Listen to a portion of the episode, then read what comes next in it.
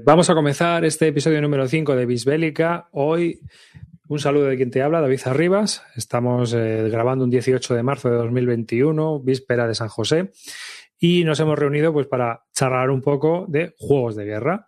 Conmigo hoy tengo al principio del programa a Celacanto.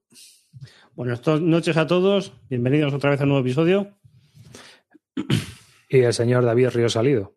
Muy buenas, no sé de qué coño vamos a hablar hoy, porque la verdad es que venimos un poco, un poco cortos de, de haber jugado estos días. O sea que, bueno, por lo menos en mi parte. Y nos falta Calino, que está jugando y se incorporará luego. Está terminando una enorme batalla, no sabemos cómo va, pero por lo menos ha durado más y ha sido más eh, combativo que mis compañeros de Bislúdica.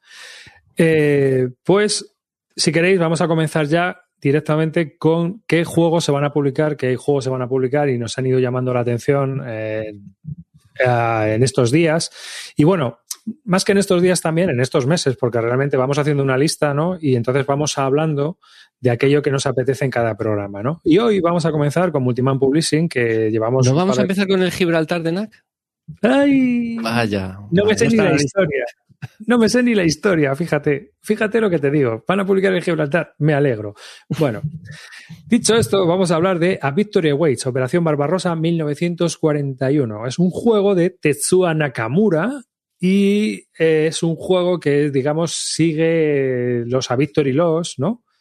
Este A Victory Awaits, digamos que es la una de las continuaciones de lo que podría ser esos primeros juegos de autores japoneses que empezó a sacar Multiman Publishing y que se publicaron en su momento en revistas eh, eh, japonesas, la. Coman, ¿no? Y todo esto. Bueno, es un juego de uno a dos jugadores y el problema de, este, de este, esta serie habitualmente es que eh, obviamente uno de los problemas que tienes que dicen que es muy matemática, ¿no? Que es un poco ajedrez, es un poco muy old school. Eso es lo que yo he oído. Aunque a mí me encantaría probarla, ¿eh? Es más. Yo, eh, yo, he jugado a los dos, ¿eh? Al Victory Waits y. Digo, al Victory Denied y el Victory Lost. Y es lo que dices tú. Sí, es muy matemática. Y es el típico juego en el que lo que importa es rodear y la, tabla es muy poco cruenta y, y, las bajas se hacen rodeando. Y son wargames muy sencillos. Yo creo que hay un tipo de público al que esto le encanta y, me parece genial. Yo, yo, no, yo no lo soy, pero me parece que, este va a ser igual de bueno que los otros dos. Pues yo quería probar eh, uno de la serie y entonces hice un cambio con Iván Robla y así que en un futuro probaré la Victory Loss y... Ese es el bueno. Y comentaré, pero bueno, a, a Victory Denied me parece que es que está desarrollada por nuestro colega Skywalker, ¿no? Creo que este... sí. entonces ya yo jugué a los dos y no, aún no gustándome la serie, me parece que A Victorioso es mejor juego. Este también, pues como se puede ver en la BGG, es eh, una reimplementación de un juego de la Game Journal en este caso. O sea que, bueno, para todos aquellos que busquen un wargame clasicazo que funcione bien, con reglas sencillas y porque las reglas son muy accesibles, ¿no? Muy fácil. Hmm. Esa activación por cheats, que siempre es una cosa que, es llamativo. Activación por cheats, tabla poco cruenta. Eso es el resumen de, estos juegos. Ya, pues guay. Bueno, pues el siguiente que tenemos, que ya hemos hablado tú y yo de él también en privado, es, eh, eh, eh, lo voy a pegar aquí para mostrarlo, es uno de la serie de SCS, ¿no? Que es North Africa, ¿vale? Y este juego es un SCS eh, que lleva también bastante tiempo en desarrollo, pero que bueno, que el preorden va avanzando, en cualquier momento quizás lo lancen para acá. La pega que yo le veo a este SCS es que son, ¿cuántos mapas eran? Eran cuatro, eh, cuatro mapas. cuatro mapas. sí. y solo hay dos escenarios de un mapa. ¿no? Entonces, para SCS, a mí me parece overkill, ¿no? Esa es la impresión, es lo que comentábamos tú y yo una vez, ¿verdad? Eh, Roy. Sí, sí, sí. A ver, es lo mismo que pasa con el de Normandía o con el eh, Temper Snows, que es, un mapa muy grande y, más en el norte de África, que, que tú corres que, da gusto. O sea, yo no sé cómo van a ser los escenarios, pero está fuera de mi, de mi radar. Fuera bueno, ya estás viendo el mapa ahí. Yo donde meto eso en casa, ¿no? Es que es una mesa, es una mesa completa. Es que para eso juego otro juego. Es que es muy, muy complicado este escenario de representar en un, en un entorno que no se te vaya en cuanto a tamaño. Es decir, porque al final es una campaña tan, en un sitio tan grande, tan móvil, que no, no puedes tampoco. Es, tan móvil. Me, parece muy complicado hacer un hacer eh. un, un, algo que represente la campaña entera en un mapa. Es que es tan móvil y encima las hostias siempre son en los mismos sitios. O sea, realmente al final lo que hizo Car Paradise en el No Retreat de Noráfrica había que mirarlo, ¿eh? Que lo mismo es por donde hay que tirar para este tipo de juegos más accesibles. Te pegas siempre en los mismos sitios y es que además pero el, mapa, realmente la acción está ocurriendo en un trocito pequeño del mapa. El resto del mapa no lo estás usando para nada.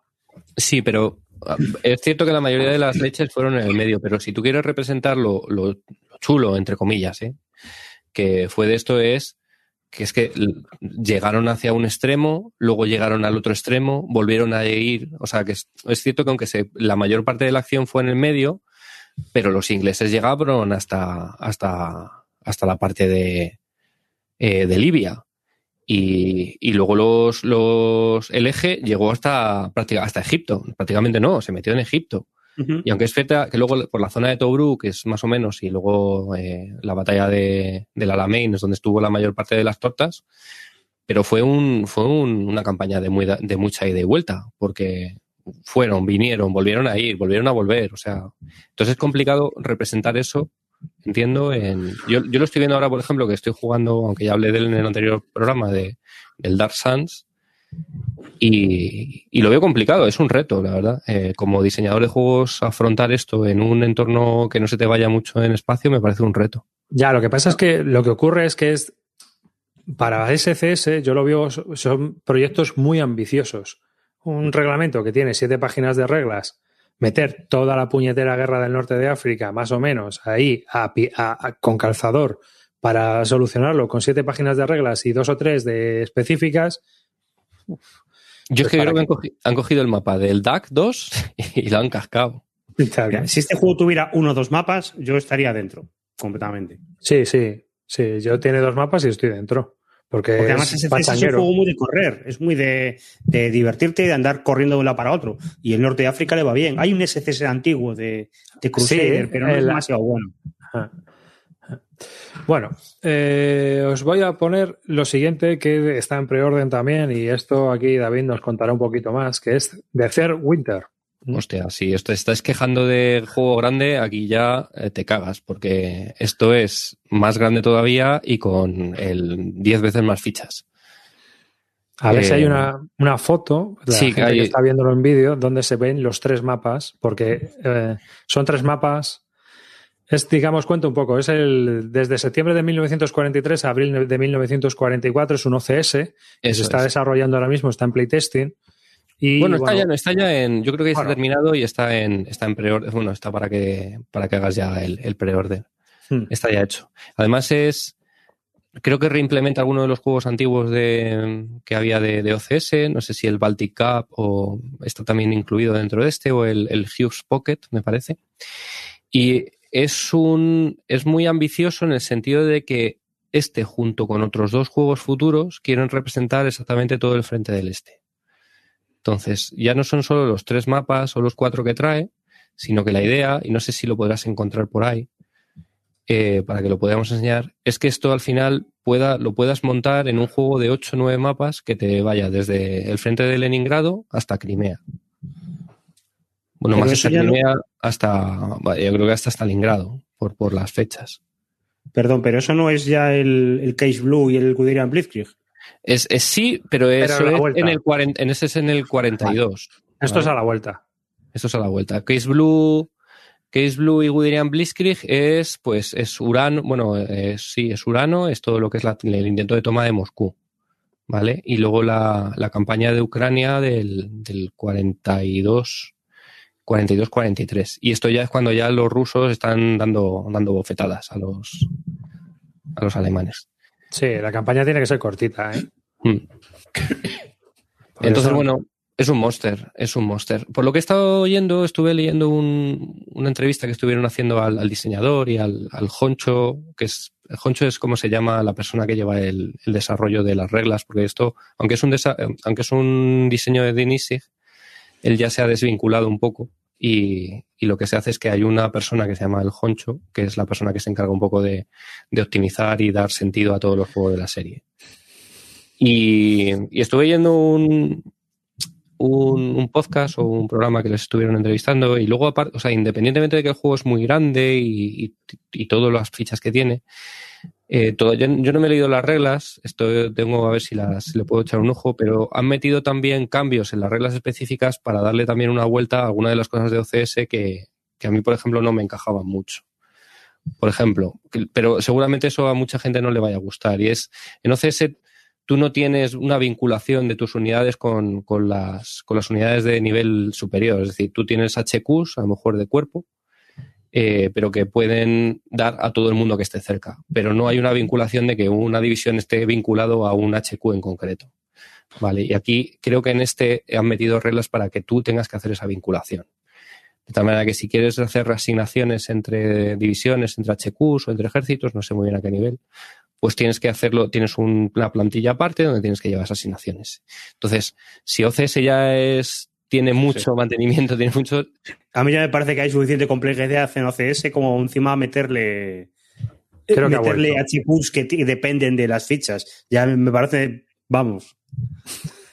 Yo es que vi una foto de los tres mapas desplegados con todas las fichas y son 2240 counters, ¿sabes? Aparte, es un Pacific War a lo bestia, así que dije, madre del amor hermoso, vuelven los monstruos. Es, total. Ese, es muy tocho. Sí. Bueno, seguimos contigo porque nos tienes que contar tú que estás hasta dando el curso del Panzer Last Stand, el nuevo juego de BCS que se ha anunciado hace ya unos meses o dos, no sé, ya no lo recuerdo, pero da igual. Hoy es cuando lo nombramos aquí, que es cuando cuenta. Entonces, eh, Panzer Last Stand es un juego de BCS. Este es más accesible, ¿no? BCS es, bueno, a ver, es más accesible porque si tú lo ves, al final son mucho menos fichas y mucho menos mantenimiento de, de lo que es un OCS. Pero es cierto que, no sé, yo, yo tengo, yo soy muy, no sé si muy... Eh, cuando, cuando explico este juego siempre digo, joder, sí es muy sencillo, son cuatro cosas. Y luego la verdad es que últimamente que he estado enseñando este juego mucha gente y cada vez que digo eso se descojonan de mí y me mandan a la mierda, ¿no? Porque es cierto que, bueno, pues quizá tenga más complejidad de lo que, de lo que yo quiero de lo que yo quiero asumir. Bueno, este es de la operación, esto es ya en 1945, es el final de la guerra, y es la caída de Budapest, ¿no? sí, es la operación Conrad, sí, y todo lo que es la, defensa de, Budapest y, y bueno, toda la parte de, Hungría. Y son rusos a porrón y pegando a los, a los alemanes. Aquí lo que, lo que cambia un poco, lo que aporta un poco diferente es eso justo en BCS, es que hay una parte urbana que hasta ahora no lo ha habido en la, en la serie. Y de hecho hay unas reglas específicas de, de combate en terreno urbano. Eh, BCS hasta ahora son juegos que tampoco tenían mucha, mucha densidad de fichas y de counter. Y aquí, viendo esta, esta foto, mmm, asusta un poco, porque es todo lo ciudad de Budapest y la ves prácticamente toda rodeada de unidades veremos a ver qué tal se comporta, porque a mí una de las cosas que más me gusta a veces es que es muy dinámico de jugar, porque son, es una activación por unidades, tú activas un, una división, por ejemplo, y esa división a lo mejor tiene cuatro o cinco unidades, las mueves y le toca al siguiente, entonces es muy dinámico para jugar uno a uno. Aquí yo estoy viendo ya mucho, mucho ruso, mucho ruso en Rusia, entonces veremos a ver qué tal, qué tal funciona. A mí este es el juego que más, mm, que más palote me pone de, de lo que viene en este año, pero porque soy muy, muy fan de la serie. Hmm. Pues nada, ya nos irás contando porque lo único que barato no va a salir, seguro. No, está, son 200 pavos. Te, nos han pillado los aranceles por medio. Bueno, también está ya casi a puntito de salir Hoot Straight Tenor, que es eh, el nuevo juego de grandes campañas de la Guerra Civil Americana que se va a publicar junto a la reimpresión de Stonewall Jackson Way 2 y bueno, si uno es el primero de la serie y realmente si no tienes ninguno, yo creo que el que tienes que adquirir es ese, eh, Stonewall Jackson Way 2. Este, aunque lo hayan sacado como un juego de iniciación, que es la idea, que es un juego de un mapa y sirve para iniciarse, creo que realmente el otro pues tiene una campaña mucho más carismática y mucho más interesante, ¿no? Eso te iba a decir yo, eh, porque esto es, lo han planteado como un juego para iniciarse. De hecho, incluso he oído que hay gente. se ha enfadado. Se ha enfadado. pero luego esto no suele ser, no es lo que mola de, grandes campañas, que es la, movilidad. Esto ya es guerra de trincheras en el 64. Entonces, ¿cómo encaja eso? Hacer un juego de iniciación, pero que no sea temático con la serie. Ya, ya, eso, es lo que. Hombre, yo soy un, un sucker y me lo voy a pillar, pero tener 32 turnos de campaña en un mapa, pues oye, bueno, pues habrá gente lo que ocurre es que eso es lo que dices tú, no va a haber movilidad, porque estamos en el 64 y es todo trinchera. Porque, aunque parezca que no, la primera guerra de trincheras fue la Guerra Civil Americana a partir del 64. Ahí se ponía a acabar todo el mundo en cuanto se paraba. Y además no usaban palas, usaban lo que tenían a mano. O sea, que es alucinante todo lo que hicieron con bandejas, tazas o cazos que tenían para acabar.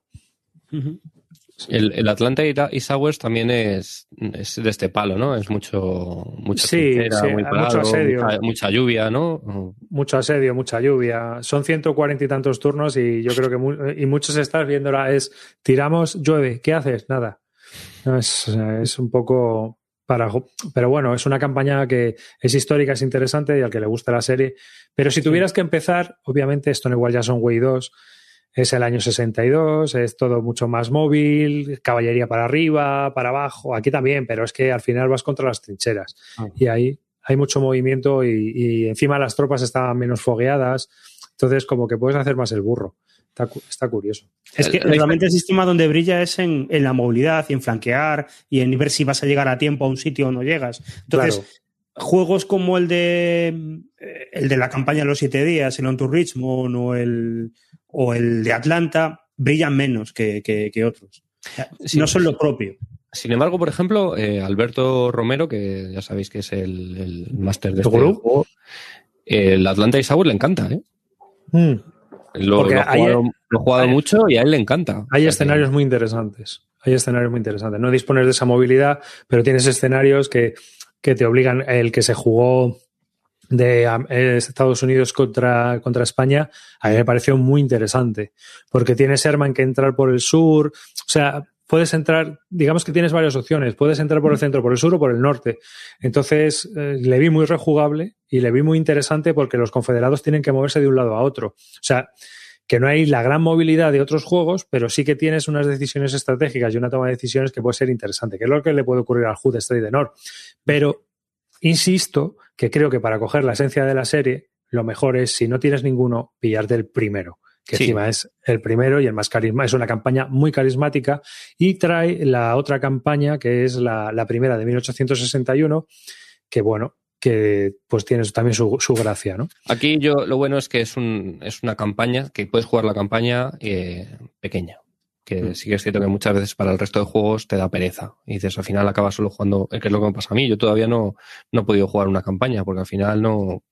Ya, pero Stonewall ya son, por ejemplo, las campañas de nueve turnos. Sí, pero son dos mapas, ¿no?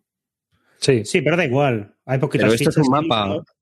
No, no, es, no, por las fichas, sino porque tengas, lo puedas desplegar en casa. Entonces es mucho más fácil desplegar un mapa. no, en el World son los mapas son dos, pero los sobrepones por la mitad. No, no ocupan tanto espacio. No, no es una cosa tan así. Bueno, yo estoy dentro. Vale. bueno, hoy eh, cuéntalo tú, eh, que se la canto. Que, pues que parece ser que en el Deber News que sacaron hoy, eh, dijo que, que sacaban esto, que sacaban el Command and Colors Ancient. Para los que le gusten las sandalias, pues que, que al fin, que, que, lo van a sacar. Que hacía muchos años que la gente le estaba diciendo, ¿y por qué no sacáis el Command and Colors? ¿Por qué no sacáis el Command and Colors? Y la verdad es que, hombre, es un juego que ya todo el mundo tiene, que todo el mundo ha jugado, pero es que es uno de los superventas de, de GMT. Entonces, si ellos quieren hacer, ir haciendo un poquito, eh, sacar los juegos famosos de la editorial, pues este lo tenían que sacar tarde o temprano. Yo, mi única duda es por qué no os han lanzado con el napoleónico. Que, Podrían haberlo hecho que, se, que tiene más nombre y se ha vendido más que, que el Ancients. No. ¿No? No, no creo. Me sonaba a mí que la lista de GMT que pone salía más adelante el napoleónico que el Ancients. a lo mejor es de este año, pero a lo mejor en total. Ya. O sea, es decir, a lo mejor en el año 2020-2019 se ha vendido más el Napoleonis que el Ancients. Pero si tú miras los datos totales, yo creo que el Ancients pues llama mucho eso de los romanos, tío, y las sandalias Yo aquí tengo dos dudas en cuanto al tema de. Yo creo que lo van a petar, o sea, yo creo que van a. Che, espera. Que van, Vamos a esperar a Calino. Vamos a sí. esperar a Calino. Vamos a esperar a Calino. antes, pero. Sí, la- sí. Vale. Espera. Sí, calla, calla, calla. Luego, luego si viene Calino, lo, lo hablamos y lo vemos. lo lanzamos, lo lanzamos, que puede ser divertido. Pues, bueno, eh, ¿cómo harán con los Ancients? A ver, a poner pegatinas y a pasarlo bien. La verdad es que a mí me parece que, que es un, una buena, que es un buen juego para, para publicar. Yo hay una cosa, una cosa que siempre les he dicho, que es que ahora ya no tanto, pero hace como cuatro años, cuando empezaron a, cuatro o cinco años, cuando empezaron a publicar de Beer, que el Memoir 60 eh, 42 estaba agotadillo y no, no había copias, en ese momento hubieran sacado el Command and Color Ancients y, y sí que lo Lo hubieran, hubieran petado. petado. Pero ahora ya llega un poco tarde. Pero bueno, oye, y aparte hay Ah, opciones, bueno, porque eh, las expansiones. que lo Como están las comentando en el expansiones, chat. el que las quiera, que no se compre el Command. Las expansiones del Ancients van a salir después de las de Command Commander. Listo. Mi pregunta es: yo no, no he jugado. Eh, si tú quieres, o sea, ¿las expansiones hacen que tú no tengas que mezclar el mazo o son individuales? Son individuales. Son Vale. individuales. Es que es la putada, porque dices, joder, me compro a lo mejor el, el español, el básico, y luego me quiero comprar una expansión en inglés, y los mazos ya, las traseras son distintas, no puedo mezclar No. las cartas.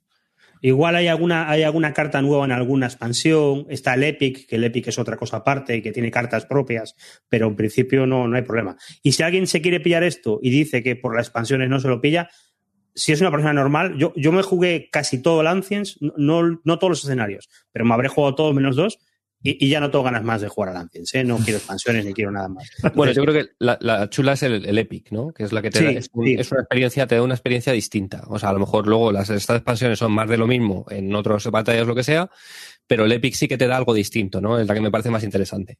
Lo que pasa es que el Epic no lo puede sacar si no ha sacado más expansiones antes, porque las, las batallas que juegas en el Epic dependen de que tengas las fichas del básico, pero también las, los bloques que de las expansiones. Entonces, ¿Cómo harán con los Bueno. Ancients? Bueno, veremos a ver. Por cierto, hay tiendas que te ponen las pegatinas, ¿eh? Así ¿Sí? que tenedlo en cuenta. Sí, sí, sí, sí. O sea, te decís ya de, de- de- a tope, a full. Bueno, Revolution Games anunció hace un par de meses que iba a publicar un juego de Ted Riser y es de la línea de Dark Suns, pero más centrado en las Ardenas. Es decir, es curioso porque en GMT anunciaron de Dark Spring, ¿no? O algo así, ¿no? ¿Cómo se llama? Dark Summer. Dark de Summer. Dark Summer, es verdad. El verano oscuro, que es todo el frente del oeste. Y Bueno, es Normandía. Norman- sí, pero Normandía. ¿Y cuándo termina de Dark Summer? No lo sé, pero yo creo que solo Normandía, ¿eh? No, no, no se mete más. Y luego vienen las Ardenas, que como no hay juegos de las Ardenas, pues Ted Riser yo creo que no tenía ninguno y ha dicho, pues también. O sea. No, no, tío, de 1941 es... Ah, no, perdón, me he liado. Ta, ta, ta. Del 6 de junio al 21 de agosto. Pues llevas razón. Es muy poquito lo que cubre Sí. Dark Summer. Normandía. Sí, sí. Me he quedado patitieso. bueno, pues Diddley Watts va a ser la parte de las Ardenas. Es decir, luego nos sacará uno de Argen. No imagino. O sea está que- poseído Riser. Tiene, está poseído por, no sé, un De espíritu creativo o algo, pero. lle- Llevas, es que ha sacado cuántos ya. Sí, sí. Cuatro, cinco en los últimos años. sí, a además mí- con este sistema, ¿no? A mí lo que me sorprende de este es que haya sacado el sistema de GMT.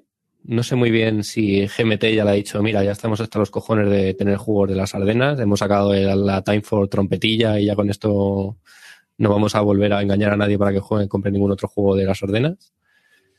Pero no sé, eh, tienes un sistema establecido que en principio no se vende mal en GMT y te llevas el sistema fuera sin que estés enfadado con ellos, porque no es como cuando Star Weather se llevó los, los GTS de, de MVP, se los llevó a, a Compass, porque este sigue, sigue, sigue sacando juegos en GMT. Entonces me parece raro.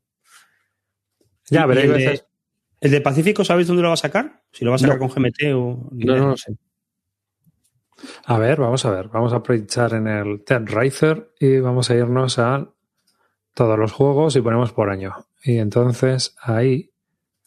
Igual ni está anunciado todavía. Claro, no, pero si te bajas abajo, te vas al siguiente, te vienes hasta abajo y aquí tienes de Dark Summer, ¿ves? Todavía no pone, no pone año, no está anunciado. Ujú. The Dark Summer Normandy 1944, pero no pone en qué año lo van a sacar. ¿Eh? Que eh, pues son las playitas. Pues se la ve muy accesible. Esto es un microjuego. Mapa pequeñajo. A ver, los juegos, los, el sistema realmente de los Dark es un sistema muy. En cuanto a reglas, es muy sencillo. ¿eh? Pero esto no llega en Echerburgo, es más pequeño que un Normandy. Claro. Se han comido. Es, es, sí, es bastante menos. Bueno, es, quita, es el Normandy quitando el Echerburgo, realmente. Sí, y sí. llega un poquito más al sur, a lo mejor que el Normandy. Sí, un El poquito. Normandy 44. No sé, yo. Eh, yo estoy jugando ahora el Dark Souls tres partidas en paralelo. He terminado una y he vuelto a empezar porque ha sido bastante anticlimática. Y. Yo qué sé. No sé qué deciros. Todavía no sabes qué pensar. Eso no es bueno. ¿eh? el- del Dark Souls ya voy, ya voy acumulando más cosas negativas que positivas. Pero es lo que dicen que funciona al principio, pero luego el resto no. No es que funcione. Bueno, ese es el Dark Valley. Ese es el del Ah, Frente el Dark Valley, perdón, sí, el sí, del sí, Frente sí. del Este. El del Frente del Este yo he jugado dos turnos y me, me gusta mucho el sistema y me parece que está muy bien y está guay para jugar en solitario porque tiene activaciones. Pero, pero es cierto lo que dices tú, que gente que lo ha jugado más en profundidad luego dice que no chuta. Pero el Dark uf, tiene cosas muy raras. Entonces habrá que ver qué, qué, qué cosas se ha inventado para estos. Yo, en principio lo tenía como que interesado, pero ahora últimamente, después de jugar tanto al Dark Souls, eh, voy a ponerlo más en duda. Bueno, pues a- ahora nos vamos a una rarunada. Y es eh, un juego de. El, el juego que está diseñando Simmons Games. Bueno, eh, Rachel Simmons, porque eh, es el, el- la diseñadora de. ¿Cómo se llama? Bonaparte Marengo, de, Napoleon de Guns of Napoleon's Triumphs y de Guns of Gettysburg. Napoleon's Triumphs es su gran juego, su gran hit, que es un juego muy ajedrecista, es un juego abstracto y muy ajedrez. Y este, está diseñando todo el frente del este a su manera, ¿no? Entonces, es un juego que si ves el blog es muy peculiar porque utiliza una especie de cadena para ir colocando el frente, o por lo menos en las primeras fotos, ha ido evolucionando y cada vez va siendo de una manera distinta. Entonces, eh, para aquellos que estén interesados, es muy curioso leer todo su, su ejercicio de diseño, porque nos enseña poco a poco cómo va evolucionando y aquel que tenga ganas y madera de diseñador, pues puede ir viendo cómo diablos eh, esta persona lo ha ido haciendo también, ¿no? Así que, como veis, es muy, muy curioso. Y voy a, eh, imprimió unas piezas en tres dimensiones en las cuales iba colocando sobre el mapa toda, to- todo lo que era el frente y que se iba desplazando y se iba moviendo. Y bueno, pues eh, el diseño es muy minimalista, muy limpio y es muy, muy, muy curioso todo lo que está haciendo. Para aquellos, Eh, lo podéis ver en, en su página web que es Simmons Games News y ahí podéis ver todo este diseño que está haciendo. ¿Tú cómo te has quedado, Ceracanto? Que Yo me he quedado, me he quedado pi- pipiricueto cuando he visto esto. Me he quedado flipado. Porque, claro, yo conozco los juegos del hombre este, que son juegos sin azar ninguno, completamente. Se cambió el sexo, te aviso. Sí, sí, eso ya lo sé, ya lo sé. hay muchos, muy- ¿eh? La verdad es que hay Sí, bastantes eh, diseñadores. Hay, hay un tren ahí en- últimamente en esto. Pero, pero quiero decir que me quedé alucinado de, de cómo hizo, de sus juegos que son súper secos y súper. eh, no hay azar. Y en una guerra napoleónica, pues tiene un poco de sentido. Pero cuando he visto que quiere hacer todo el frente del este, me he quedado asustado. O sea, no sé cómo va a hacer esto, pero. Tiene mi interés, tiene mi interés. Y atención, por lo menos. Sí, no, la mía también. No me interesan. Me parecen los juegos demasiado complejos, los, los juegos que saca habitualmente. Pero sí que me gusta seguir eh, qué es lo que va haciendo porque me parece súper curioso. Y bueno, me parecía interesante comentarlo aquí en el, en el podcast. Eh, mando el enlace arriba, se me preguntan por el chat y bueno, pues lo voy a mandar. Me lo pregunta Yol, se lo voy a enviar aquí y lo pongo en, en el chat de Bislúdica y lo bueno, si me acuerdo lo pongo también en la página web. Eh, y terminamos ya Pero esta esto sección. todavía- perdón, Esto no tiene todavía en preorden ni nada así. No, no, no, no. Simplemente está, eso es, está diseñándolo y te va, si te vas hasta el principio, vas a ver que pues tiene cosas muy toscas al principio y según va evolucionando va mejorándolo todo, todo el diseño y demás. Y para terminar esta sección de qué es lo que se va a publicar, pues os voy a, vamos, quería comentar que una, un juego de esta serie eh, bueno, es de los de Local Law Publishing, Bougainville, de Forgotten Campaign. Y es que se sale un poco de la norma de lo que hacen ellos habitualmente, ¿no? Es un juego más bien microjueguito también y que se va a venir para este 1900, bueno, es un 11 por 17, mapa no es muy grande. El caso es que es, va a ser eh, una campaña contra los japoneses en una isla. Me ha recordado un poco al tema como Alambón que están haciendo los chicos de Snafu, ¿no? Y me parecía curioso porque, bueno, la verdad es que Local Loa Games hace juegos que eh, no son complicados de reglas y son bastante accesibles, ¿no? Entonces creo digo, que podría ser interesante comentarlo aquí para, para que el personal lo viera. Bougainville, que sale este 2021 también de Local Load Publishing. Local Load hace casi todo tácticos, ¿no? Yo por lo menos los juegos que conozco suyos son, son tácticos. No sé si es si mm. están acostumbrados a meterse en, tiene tácticos a nivel de pelotón y tiene tácticos a nivel de escuadra. Y luego había otros juegos que ha sacado. ¿eh? ¿Ves? Este Bougainville, por ejemplo. Pero creo recordar que hay algún juego que es más operacional, pero, pero si fue, fue hace muchos años. Entonces, yo lo que conozco suyo, sobre todo, es, es mucho rollo táctico. Hmm. Esto era una editorial que fue comprada por Panther Games, que son los que diseñan también juegos de. diseñan wargames para ejército, o sea, para el ejército americano y demás. Wargames eh, digamos, em, realistas, en el sentido de que son para entrenar a miembros del ejército.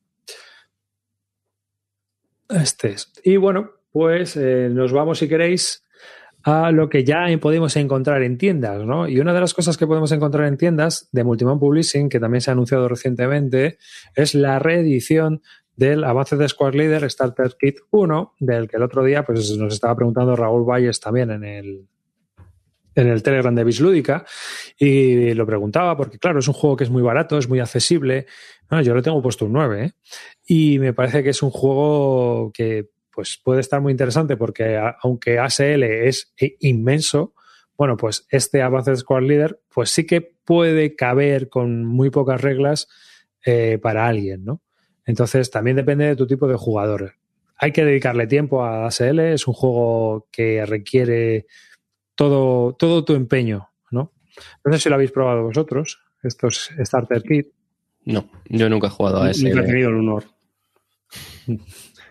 Pero bueno, sé que son jugables estos juegos. Sí, sí, esto es jugable, ¿no? Y aparte de que yo creo que habrán mejorado las reglas, yo tuve una copia de las reglas que era bastante, pero yo creo que habrán mejorado y que bueno, pues tienes unos cuantos escenarios, te pegas unos tiros y puedes seguir aumentando la dificultad del juego, metiendo la artillería en la, parte 2 y los tanques en la parte 3, ¿no? Y luego tienes como pequeñas expansiones.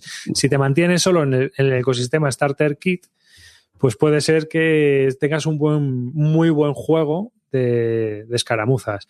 Ahora, si quieres saltar a la bestia parda, pues. Es que, como están diciendo en el chat, ¿no? Dice, la primera dosis es gratis, ¿no? Esto es, que es la sensación esta del caramelito de droga que te dan en la puerta del colegio para que, para que te enganches luego a lo, el, El core da para muchas partidas. El core, el core, oye, no te creas, ¿eh? Lo que pasa, el problema que yo le veo es que al final este juego, este juego es para dedicarle horas, tío. Esto es, es para vivir solo de esto. No sé, es como jugar solo las cerdas, ¿no? Hay gente que solo juega las cerdas. Pues esto es igual, pero de un táctico. Entonces, lo que no sé es cómo estará la, digamos, la comunidad de ASL, si será activa, si será cerrada, aunque yo, bueno, a mí me comentaron que era bastante cerrada también, entonces, no sé. Yo, en, el, en, el, club siempre hay, siempre hay gente jugándolo, ¿eh? Hmm. No sé si son los mismos siempre, pero siempre hay gente. Lo que pasa es que a mí es la sensación de que si juegas a ASL, juegas a ASL. Claro, claro. Sobre todo si te metes ya en, el, en lo gordo, porque... En el tocho. Claro, en el Starter Kit, pues al final lo que dices tú, pues a lo mejor te quedas en el 1, 2 y 3 y con eso no, no se convierte en muy complicado, pero si te metes ya en lo gordo, claro, estás hablando de manuales de, no sé, 500, 600 páginas de reglas. Eso es incompatible con el picoteo que, solemos hacer mucho de otros juegos. a, ver, que, lo de siempre con, con Starter Kit, que al final hay muchas reglas que no usas salvo en escenarios específicos. Que hay una regla de cuevas, pero las cuevas solo se usan aquí. Una regla de no sé qué, que solo se usa en este escenario no sé. Que al final no es tanto el, no tienes que saberte el manual entero, te sabes lo que vas a jugar esta tarde, pero bueno. Pero además es que, por ejemplo, paracaidistas, que es un capítulo entero, pues no te lo lees. Si no vas a jugar con, vas a tirar paracaidistas ahí en medio, no te hace falta.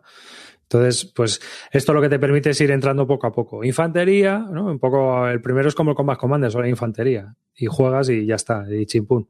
Y luego si le quieres meter morteros y eh, cañones, pues le metes el segundo. Y ya vas avanzando lo que tú quieras. Y luego tiene como expansiones pequeñas con más escenarios.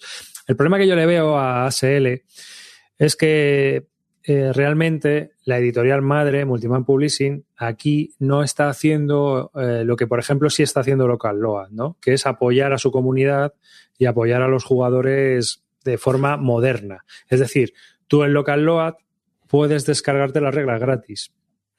Tienes el juego de ordenador, eh, que lo están desarrollando. Pueden ir mejor o peor, pero lo van haciendo, ¿no? Y van sacando módulos que van pues dándole más jugo al juego cada vez más, ¿no? Entonces, tú te bajas la versión 5.4 o la 5. no sé qué versión hay actualmente de las reglas de Local Load y te las puedes bajar online. Si que te quieres comprar el libro, tú te lo compras, pero tú te las puedes bajar online o puedes comprarte un módulo para jugar. No hace falta tener que comprarte un juego a la antigua, intentar descifrarlo, en el sentido de que ahora mismo tú quieres jugar a ASL y qué hay disponible, no lo sabes, ¿no? No lo sabes. Entonces, bueno, aquí en España local load tampoco, ¿eh? Pero. A mí lo que me parece, la sensación que tengo, ¿eh? desde fuera, de mi visión totalmente de fuera, me parece que no, no invita a que, a que alguien nuevo entre en, en, este mundo. Lo primero, gráficamente, se ha quedado muy atrás y esto es alguna vez yo lo he comentado, lo he hablado con gente que lo juega y tal. dice, no, no, es que esto es así porque toda la vida a mí me encanta, tal, no sé qué joder, pero se ha quedado muy atrás en el tiempo. Y cuando tú a lo mejor entras a jugar los Wargames y, y ves esto, no te llama, no te llama para nada. Y al final el aspecto gráfico es una cosa que, joder, que es importante. Y entonces no se le ha dado una vuelta gráfica. A lo mejor simplemente porque la comunidad es tan viejuna y ya tan rancia que no lo admitiría tampoco. Y luego es complicado, porque es verdad que están los starter kit, pero si tú quieres entrar en la SL del todo, joder, es un chocho. No está claro. Hay, hay, miles de módulos, ni siquiera está claro, no están publicados cuáles son, muchos ya no se, no se han reeditado, y no se van a volver a reeditar, por lo cual a lo mejor a ti te gustaría jugar a SL, pero no vas a poder jugar nunca con, con los franceses, porque el módulo de los franceses no, ni está ni se le espera. Claro. No sé, me parece poco amable para empezar. La gente que lo juega está encantadísima con ella, estupendo, pero cuando se mueran, se morirá SL. Es, esto es el mismo rollo que pasa en Warhammer también. Cuando Warhammer la gente se queja de es que Games Workshop solo saca cosas para los que ya tienen muchas miniaturas, para los que ya están metidos en el ajo, para no sé qué, pero no cuida a los nuevos. Y a veces cambia este rollo. Yo creo que MMP es muy cautiva también del público que tienen. Y es, es lo que hay. Eh, que en su día, que yo lo leí y me quedé alucinado, que ASL cuando empezó, empezó con esta idea. Empezó con la idea de sacamos un juego pequeñito, tú juegas este juego, luego te sacamos otro módulo, otro módulo, otro módulo. Lo que pasa es que ahora ya los que quedan jugando a esto son la gente que lleva jugando desde los años 80, se tiene todos los módulos mamados y no soporta ningún cambio ni ninguna historia en, el juego, porque es, ese juego al que juegan. Entonces es un rollo así. No sé. Hmm. Sí, yo el problema que le veo es eso. Y el módulo de los franceses salió el año pasado, de hecho, sí, pero es que luego, si tú quieres, eh, por ejemplo, de For King and Country, también, que son los ingleses, se ha publicado este año. Pero realmente llevaba desde su rey. Lo volvieron a publicar hace no 2006 o una cosa así. Un momentito. Eh, y, ha estado un montón de años sin salir. 2003. Desde el 2003 se agotó y aquí hasta el 2021. ¡Tachan! Pues. ¿Cuánto costará comprarte todo ASL? Una pasta, porque como te compren los tableros, los tableros me parece que eran 250 pavos, ¿no? Todos los tableros. Y hay módulos que son los los pavos, ¿eh? Y, y, son muchísimos, muchísimos. O sea, hay mucha. o sea, que es, complicado. Yo lo. Mi queja es que es complicado entrar. No, es complicado. no es amable. No, no, nunca me ha llamado, porque eh, aparte es que táctico a mí personalmente no me gusta, pero si tuviera que meterme en un táctico, desde luego, eh, no sé, buscaría otras opciones más modernas. A lo mejor equivocadamente, ¿eh? No, no, digo que esto sea, seguramente sea el santo grial del táctico y, y la experiencia que te da si consigues meterte es lo mejor, pero a mí me rasca mucho. Es que el tema es que si te metes en esto es para meterte. O sea, no, no es me voy a meter en un táctico, es me voy a meter en SL y voy a jugar a SL una vez cada 15 días mínimo. Y vas a dejar de jugar otra cosa para jugar SL. Pero es muy absorbente todo lo que tiene. Se venden colecciones completas en 1.200 euros. No sé si tendrá todo, ¿eh? Pues, poco me parece, ¿eh? Poco me parece, 1.200. Ya ves. Bueno, avanzamos y se acaba de publicar otro juego de Olan Spiele. Nos falta Calino aquí para que nos comente su, su agridulce.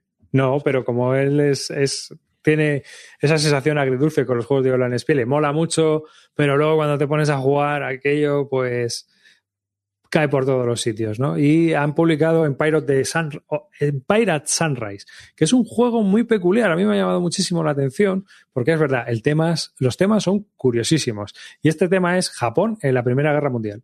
Toma ya. La expansión japonesa en la Primera Guerra Mundial y la, guerra, la Primera Guerra Mundial con Japón por medio. Que yo realmente no conocía nada. O sea que me ha dejado totalmente loco. Y bueno, eso de los aliados, es lo que sé yo. Que, sí, sí. Hicieron un par de operaciones contra las islas que tenían los, los alemanes en, en, el Pacífico, las Bismarck y sé qué, pero hicieron poquita cosa. Pero bueno, mm. es curioso. Y es de el diseñador John Gorkowski, que es conocido también por que hace juegos también muchos, tiene muchos juegos de la Primera Guerra Mundial. Lo que no sé es qué tal serán, pero sí que tiene unos cuantos que son de, la Primera Guerra Mundial y que tienen que ver con la Primera Guerra Mundial. Y muchos publicados también en Compass. Entonces, y también publicó alguno de guerra naval moderna, es verdad, como Breaking the Chains, la guerra en el mar del sur de China. Eh, pero eso, por ejemplo, el Guns of Galicia, que también tiene cierta familia y tal por Worthington Games, creo que salió, pues es un, es, eh, un diseñador que, publica cosas así. y me llama la atención. Publicó el The Great Game también, que es el juego en Afganistán. Sí, es verdad, tienes el, el juego este que es, eh, lo han publicado hace poco también, ¿no? The Great Game, Rivals Empires in the Central Asia, 1837-1886. Mismo es un, que el Pamir. Es un Pass Pamir, pero con Card Driver Game, me parece. Mm. Sí, es un card driven game un poco raro. El, el Colbert le dijo que, que, estuvo a punto de no sacar el Pax Pamir porque sabía que este juego estaba en desarrollo. Y bueno, ya ves. Ya ves, al final los dos.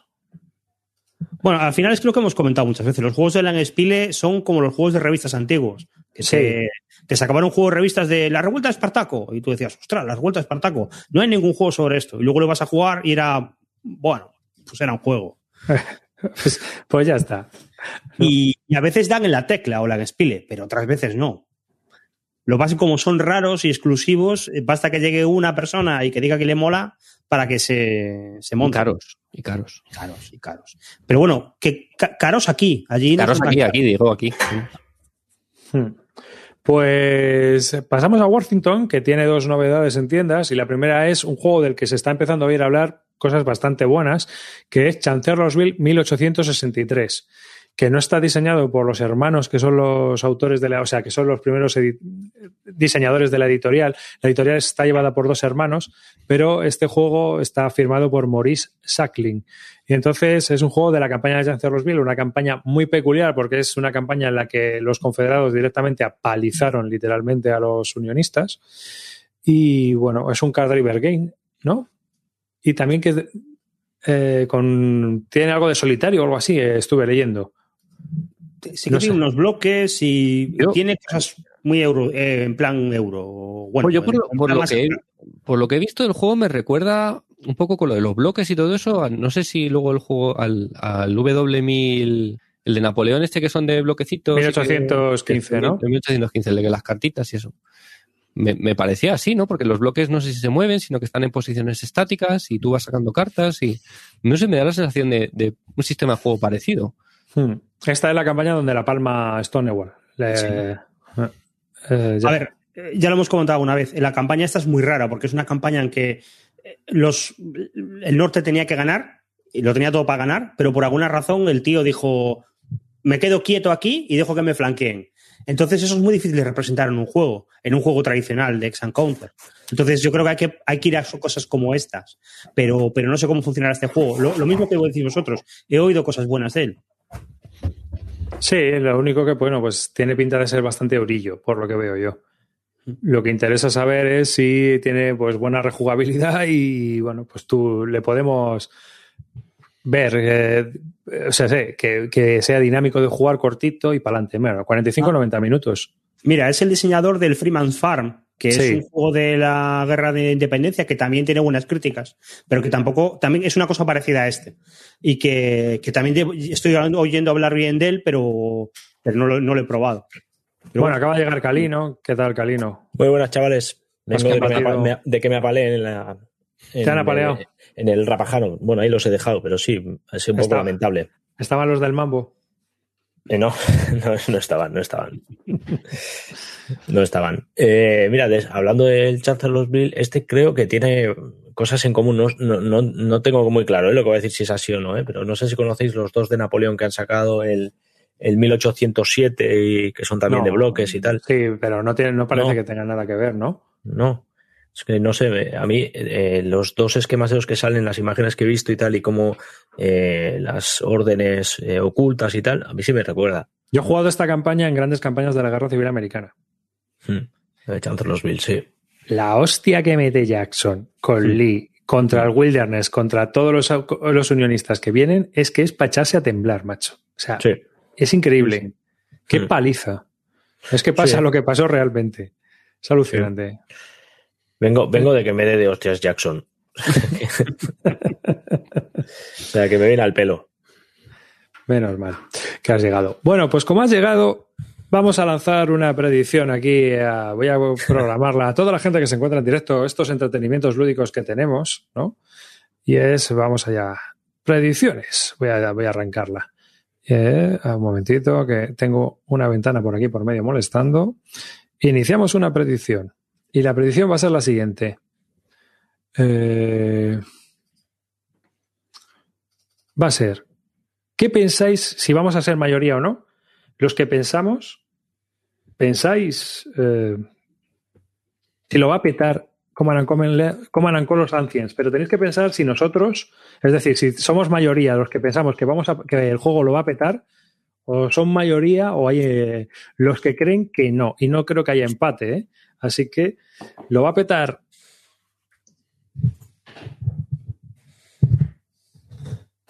El Ancients Coma. cuando lo saque, cuando lo saque de Vir, vamos, estamos hablando. and Colors Ancients.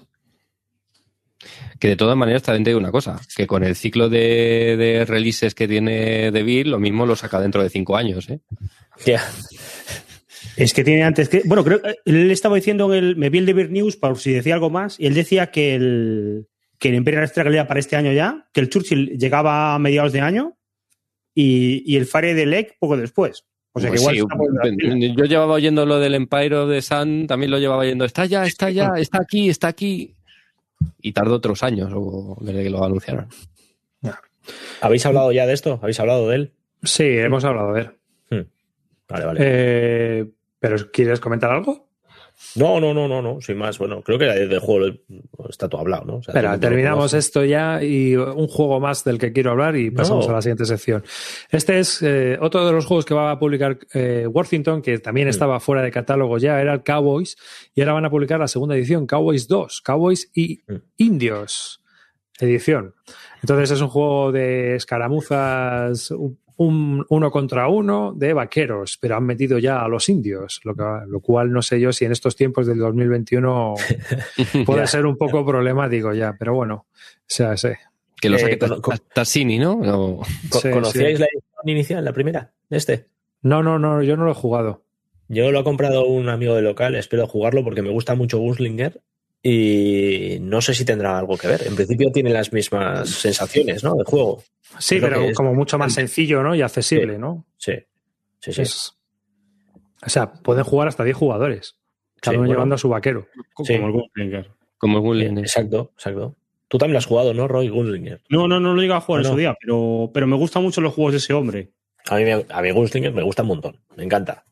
Pero ¿te gusta la, el, el metajuego que se genera y la coña que se genera en la partida? Eso te iba a decir, porque Bueno, el juego. Sí. Bueno, pero es, sí, sí, pero es parte del juego. Quiere decir que tienes que saber a lo que vas. O sea, no, No, es un pero- juego para calcular, no, no es un, no, No, es un re- o un BCS, ¿no? Me refiero a más que es, es muy grupo dependiente. Sí.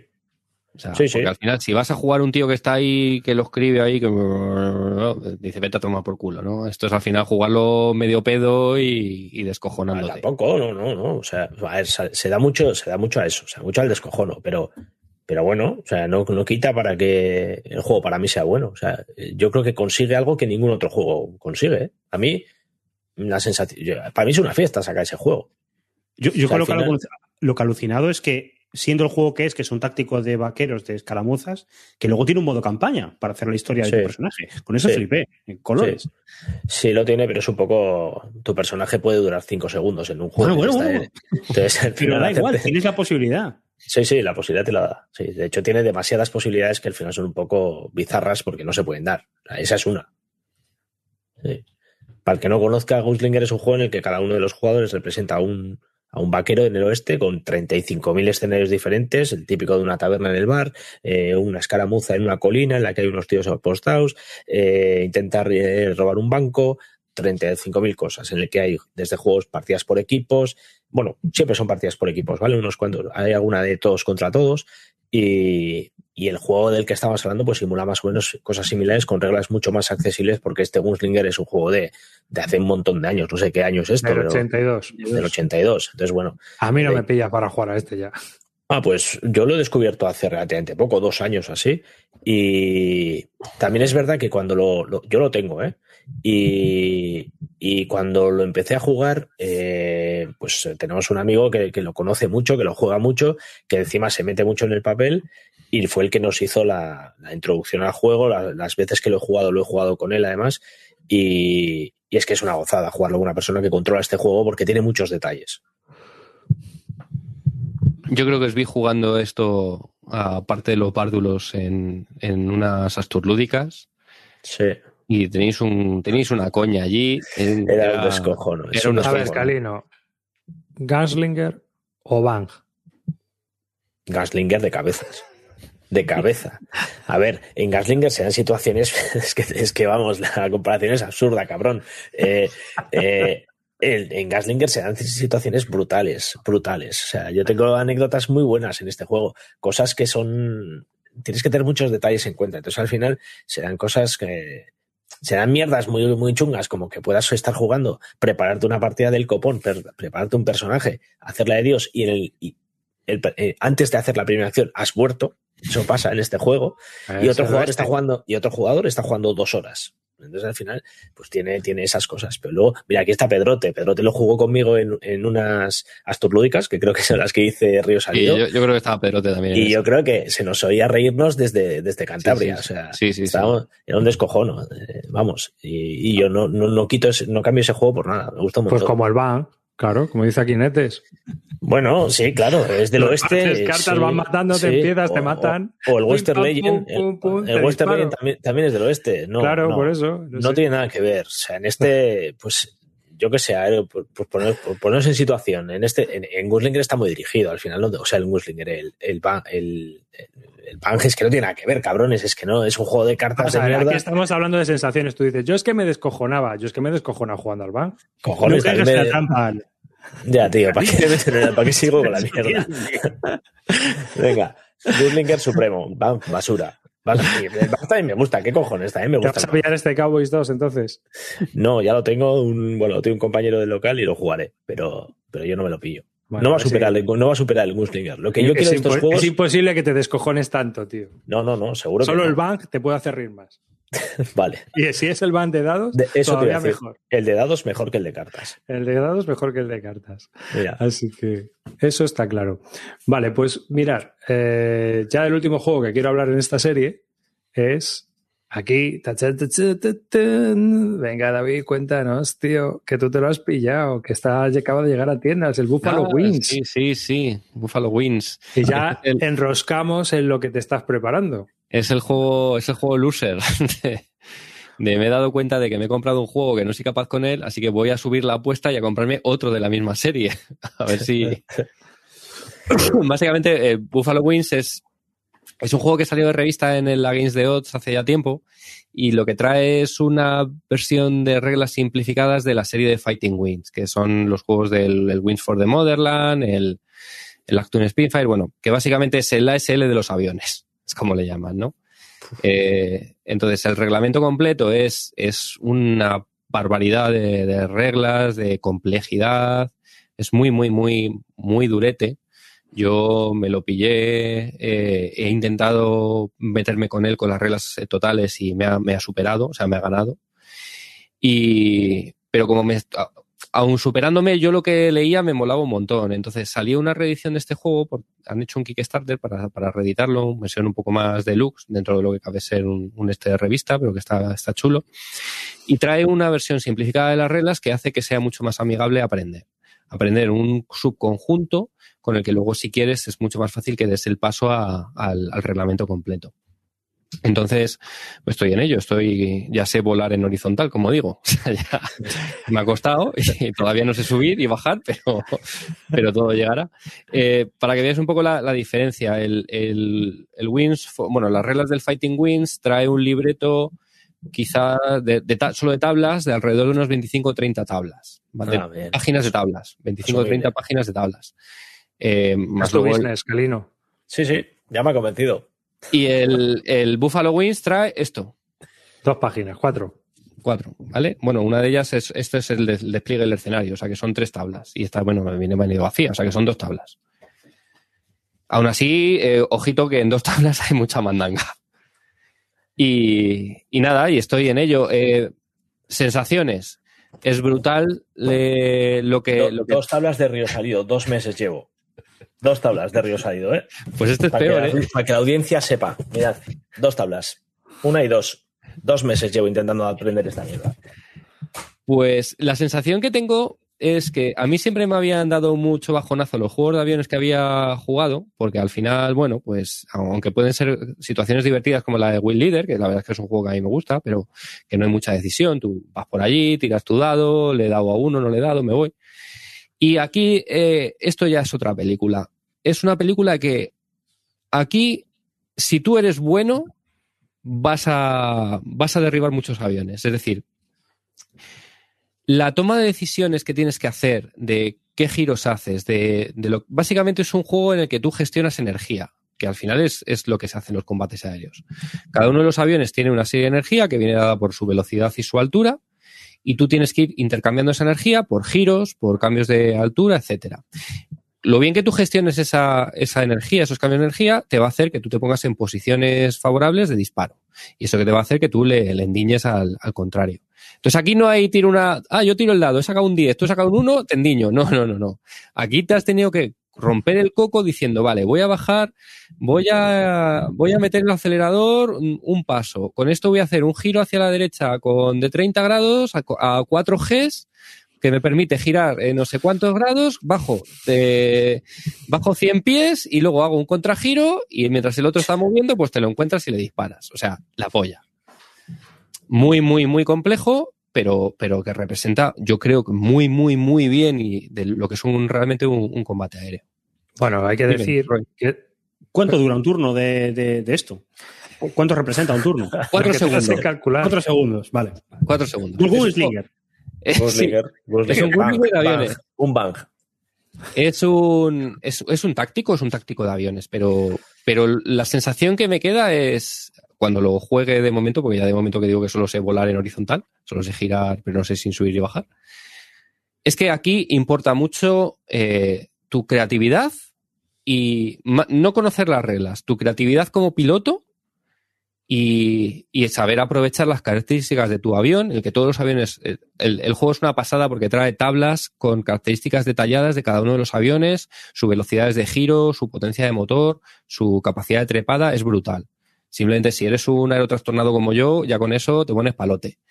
Y entonces, que tú sepas aprovechar las características de tu avión contra la del enemigo, cómo giras, cómo...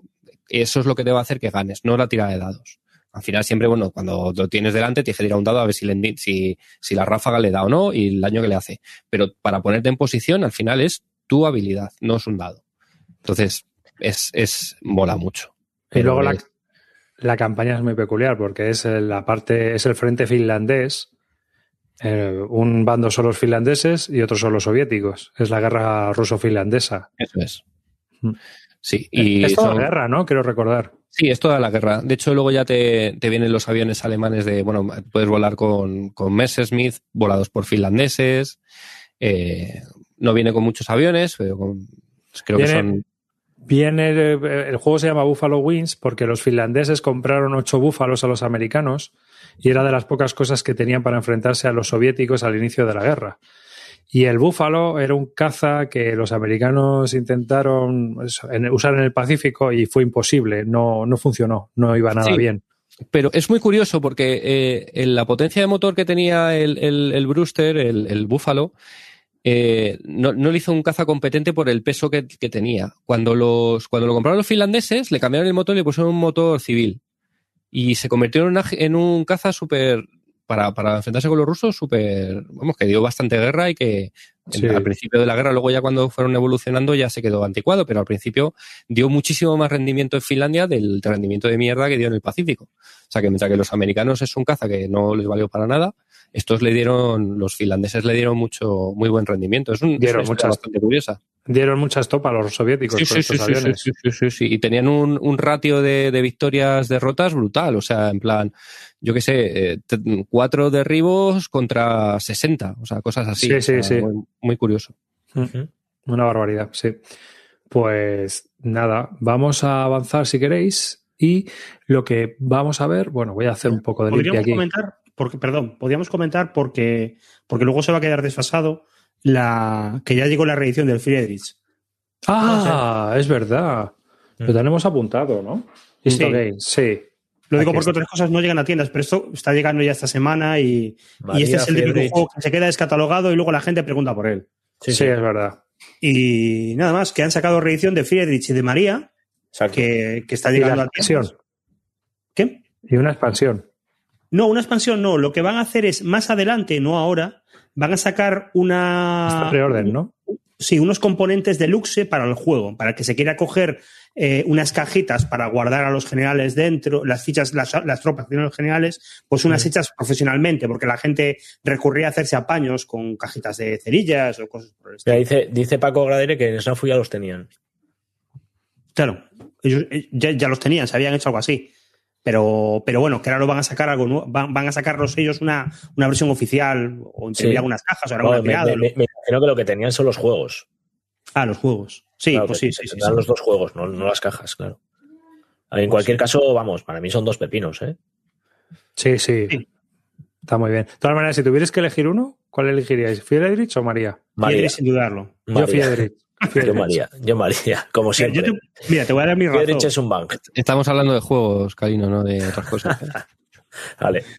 Te, te voy a dar. Friedrich. Dime. A mí me parece que el, el- el sistema funciona mejor en Friedrich, porque no hay política ni hay comeduras Y la diplomacia. La Es que yo Yo creo diplomacia. que es que eso a lo que me se gusta. consigue en Friedrich no se consigue en otros juegos. Posiblemente. Yo he jugado mucho más María también, entonces, eh, eh, no sé, a mí me gusta mucho y la parte, la parte política también. Me gusta. Me gusta esa parte de negociación, de qué saco, que es, esa- esa- eso que igual a vosotros os echa para atrás. Además, el número 3 me parece más, más jugable que a 4. Sí, es lo que iba a decir. lo- para mí lo positivo del María es que es más fácil sacar partida de un María que de un Friedrich por- porque son tres personas y en el otro lado son cuatro. Lo que pasa es que, ¿sabes qué pasa? Que para jugar seis horas al María, tres tíos, pues ya a lo mejor a tres dices, bueno, pues vamos a jugar un Triumphant Tragedy o, Ah, ¿sabes? No, no es mi caso, ¿eh?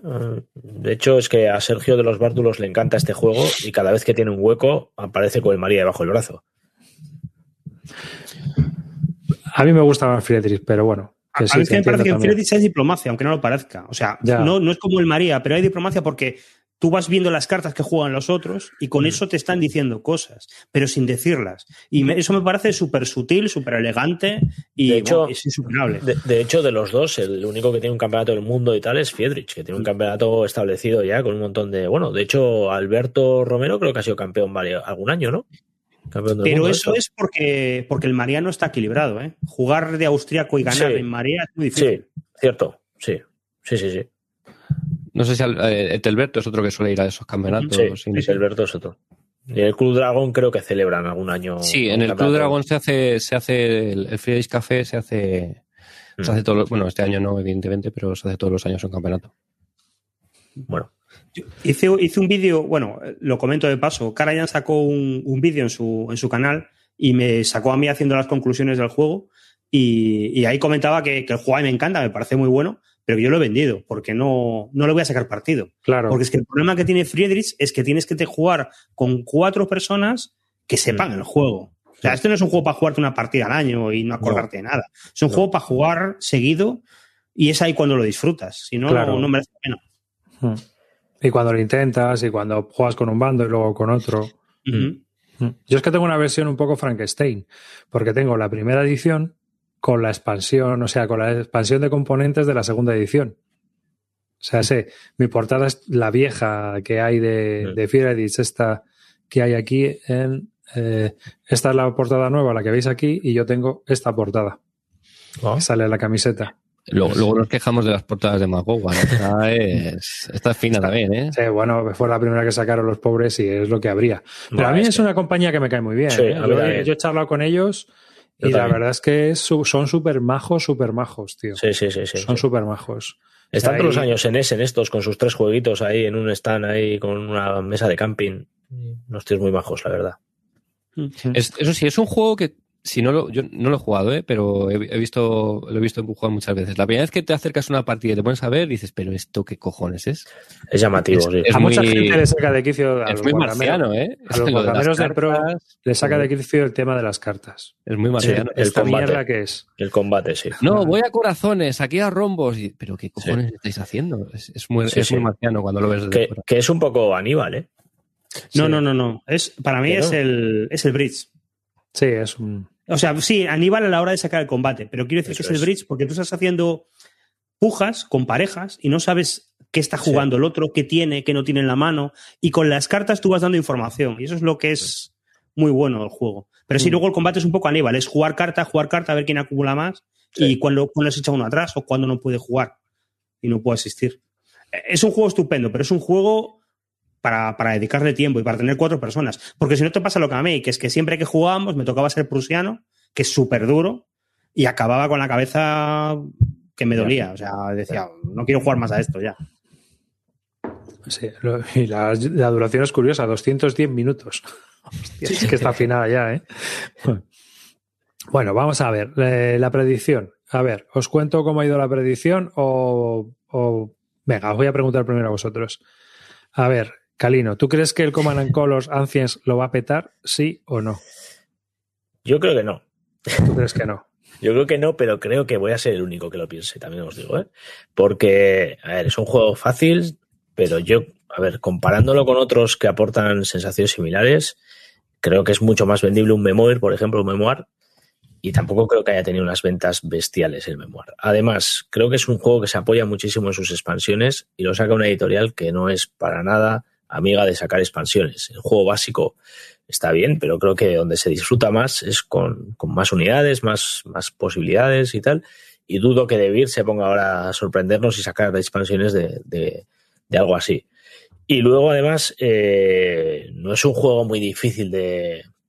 Es un juego que es dependiente del idioma, pero que tampoco tiene una complejidad excesiva. Entonces, no creo que sea un juego que haya tenido un éxito brutal, por lo menos entre nuestro círculo. ¿eh? Yo, es un juego que sí se juega, que todo el mundo lo conoce, pero creo que ya ahora mismo está superado. Incluso te diría que incluso juegos que no tienen mucho que ver con él, como, como los Undaunted, creo que le roban ahora bastante protagonismo a lo que puede ser un memoir. Un memoir, digo, perdón, un, un Command and Colors. Venga, David, ¿tú qué dices? Yo creo que sí, pero con reservas. Eh, y las reservas. son- Mójate y déjate de hostias. No, no, ¿eh? eh, creo, creo que sí. Pero te voy a decir por qué. Y te, te voy a decir más bien en qué comunidad creo que lo va a petar. Lo va a petar en la comunidad de, de- de gente que no, de no Warhammer. es decir, eh, creo que el, el Wargamero culo duro que puede que tenga este juego no, no lo va a tirar para comprarse uno nuevo, creo, creo. Pero puede pasarlo el Imperio del Sol, que, que hemos visto que ha pasado, pero bueno, yo creo que aquí hay menos dependencia del idioma. Pero me parece que es un juego que se va a vender muy bien en gente que juegue euros y temáticos. Porque creo que es un juego vistoso por el tema de los bloques, es un juego sencillo y es un juego que hay mucha gente que no está dentro del mundo wargamero, que no le da por irse a una tienda a comprarse un GMT inglés, pero que cuando eh, este juego inunde las, los, tenderos locales, les va a llamar la atención. Y, y es más fácil que esta gente compre un juego que saca de Vir a que juegue, a que compre un juego de una editorial como GMT, que, que bueno, que, que a lo mejor si no estás metido dentro del mundillo no lo conoces. Entonces no creo que dentro del mundillo wargamero lo vaya, vayan a vender muchísimos, pero creo que sí van a vender bastantes dentro de ese dentro de eh, fuera de ese mundo. ¿Tú qué dices, Roy? No se ve, pero eso sí. Yo, yo creo que lo va a barrer. Yo creo que lo van a- petar. lo- Lo van a petar. Mira, el, una vez que tienes el básico, las expansiones te dan igual un poco en el idioma en el que estén, porque son los escenarios y poco más. Entonces, con tener las cartas en castellano ya te quedas contento. Y yo, hay mucha gente que ya tiene maz- mazos maquetados, pero aún así, yo con lo que he visto en los últimos tiempos, que he visto gente vender el Food Chain Magnate para comprarse el nuevo o cosas así, pues yo creo que la gente por pijerío intentará, vamos a ver en los mercadillos mogollón de Command and Colors y gente En inglés. Sí, en Sí. inglés. Sí, sí, sí. A mí me pasó, con- mira, yo pensaba como vosotros hasta que vi lo que ocurrió con el Keyflower. Mm. Y gente de club, de club, ¿eh? comprárselo porque ya estaba en español. Sí, pero, pero creo que es un mercado mucho más pequeño. El Eurogamero no se tira a este juego. No creo. Pues, No, no, pero digo, No, yo, sí. yo, Yo estoy creo que pensando sí, ¿eh? cómo piensa la gente, no cómo piensa el Wargamero o el Euromedio, si la gente es igual en todas partes. Pero mira, joder, mira, mira a Clint. Es su- el Instituto Barton y es un juego que él, y él juega como Colos. O sea, no es un, creo que es un juego que le puede hacer gracia al, al euro duro, al euro de culo duro. Ujú. Yo creo que sí, lo va a Yo creo que sí. Así que, ¿Y no creéis que le va a afectar el tema de las expansiones y de Vir? No. no. Lo más Pues es lo que yo-. Es lo que yo preguntaba, que si, es lo que decía, es decir, por ejemplo, si te- tú te comes una expansión y tienes que mezclar los mazos, pues es una putada por las traseras, pero si no, ¿qué más te da? Tienes Es que una el- expansión yo creo que son bloques y escenarios, nada más. A no ser que David se le vaya la olla y haga los bloques de otros tamaños o yo qué sé, se le vaya mucho la, la pelota. Pero salvo el Epic, yo creo que ninguna tiene cartas nuevas en el Napoleón y tal. Yo, y- eso, ¿y qué pensáis? ¿Creéis, creéis que ha hecho bien en sacar el Ancients en vez de sacar el Napoleonic? El- Los otros ya no los cuento. El Medieval y estas cosas ya no, no las cuento. Pero el Napoleonic, No sé, a mí es que creo que, no sé, me pareció tan... Yo lo tuve, ¿eh? Yo tuve y de hecho lo tuve, me lo, me lo compré segunda mano con cuatro o cinco expansiones. Las expansiones vinieron sin, sin pegar y solo ver lo que había que pegar. Directamente las, lo, lo cogí todo y, y a tomar por culo. O sea, jugué una al básico y dije, esto, esto no me va. Pero Arcais, un hombre, un hombre como tú, con ese que, que no tiene Sí. problemas, haber, haber comprado el servicio de, de puesta de pegatinas. pero que Sí. si tiene, tiene dos niños, puede, puede ponerlos a pegar las pegatinas. En No, es esa que los época tiene, los tiene clipeando fichas de BCS. Ahora sí, ahora están clipeando como campeones. De hecho, tengo un niño que, que como ve a Nadal, lo tumba de- con el brazo que está sacando. Pero, pero os digo que en esa época no había niños, sino igual sí que lo, lo conservaba. Pero os digo de verdad que, que el juego me pareció demasiado simple y no sé, incluso meter unidades diferentes tampoco me daba la sensación de que aportase nada. Y ya de ahí no he vuelto ni a jugar el, el Napoleonic ni nada.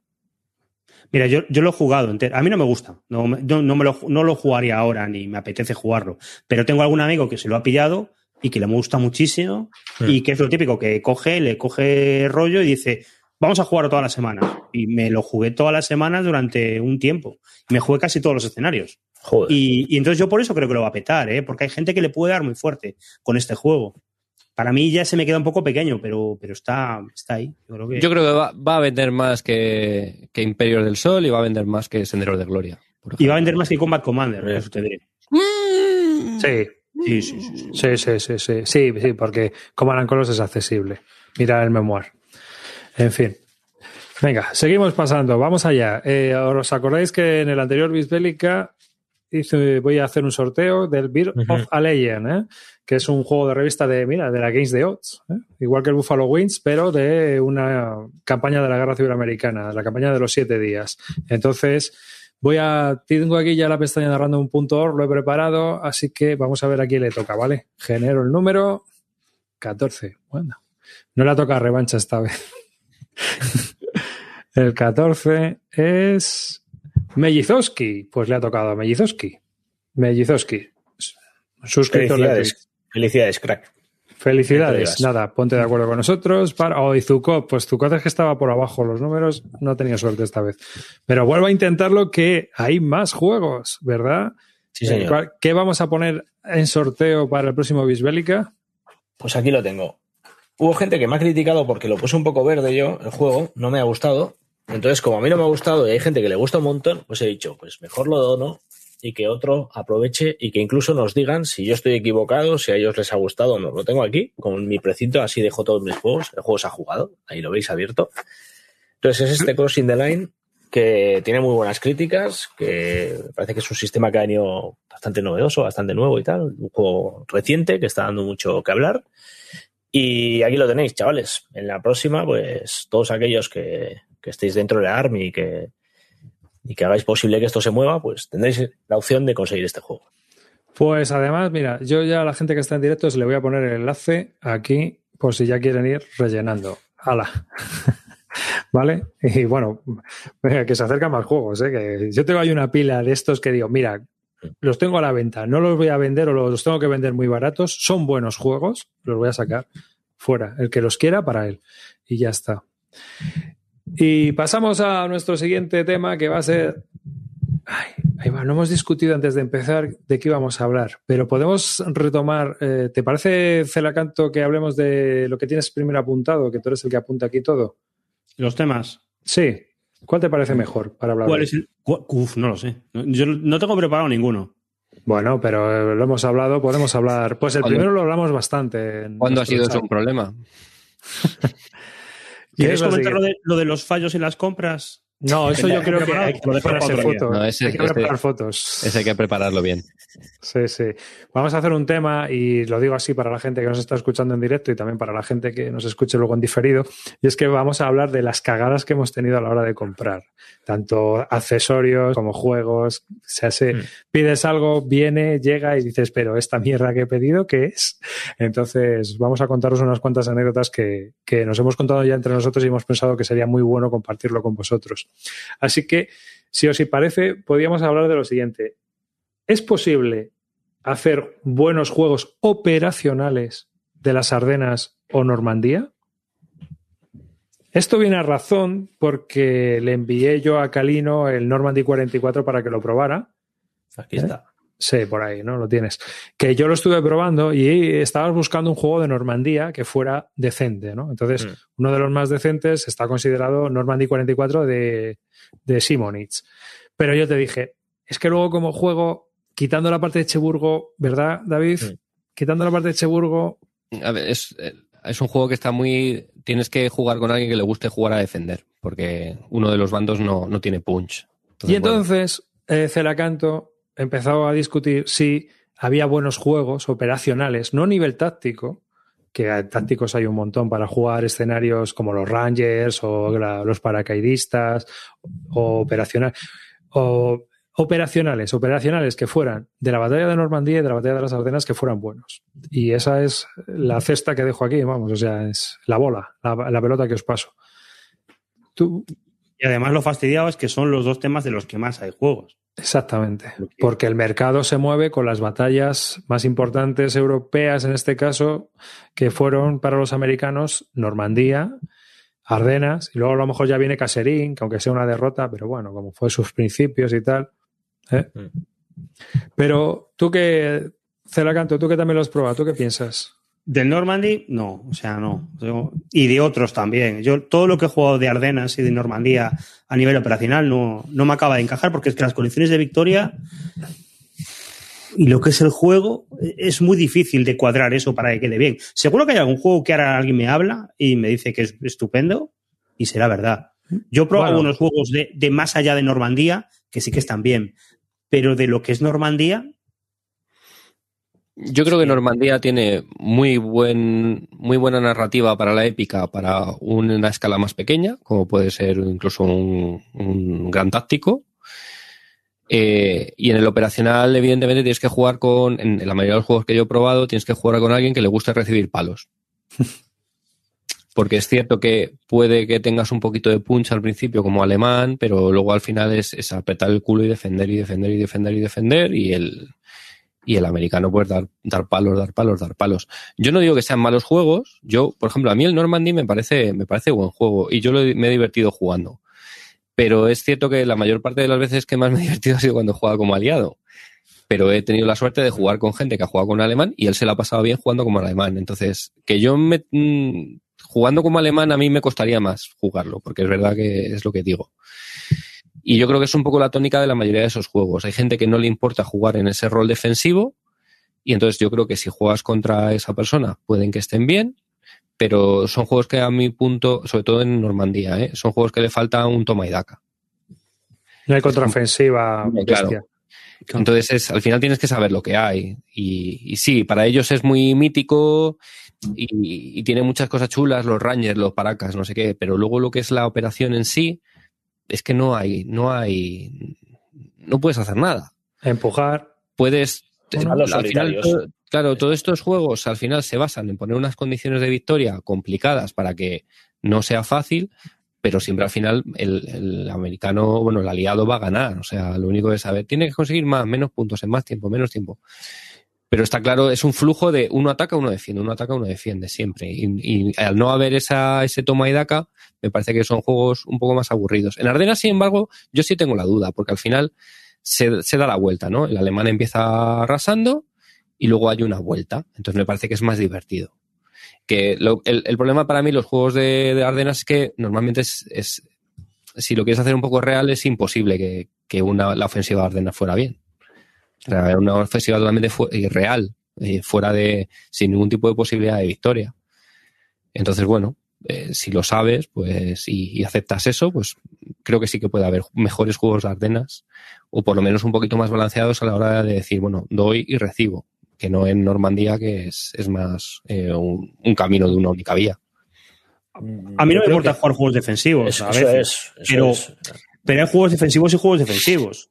Es que yo, por ejemplo, el, el la Victory Loss del que hablábamos antes es un juego en el que el alemán está replegándose, pero siempre tiene alguna posibilidad de liarla y de hacer algo y de eh, no, no neutralizar el avance ruso, pero sí de, de divertirse un poquito. Pero yo me acuerdo jugando en Normandy 44 precisamente, que yo jugaba de alemán contra, contra dos y era en plan de, hostias, que me- acabo de dar cuenta en el turno 3 que no voy a poder lanzar ningún ataque jamás en, en lo que queda de partida, pero ninguno. Uno, dos. Uno, dos.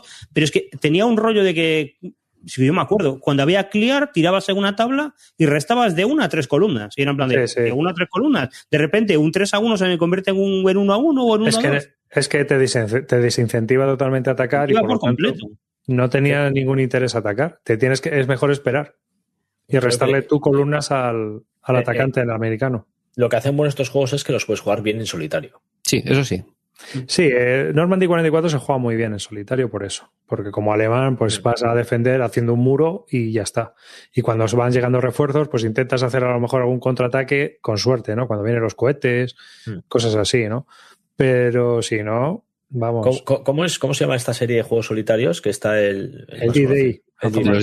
Claro, pero es una, es una es una escala menor. En la escala menor yo creo que sí que hay cosas bastante interesantes Claro, en claro. Normandía. Mm. Y yo, por ejemplo, en escala menor he jugado los, los GTS de, de los desembarcos y, y hay escenarios muy chulos.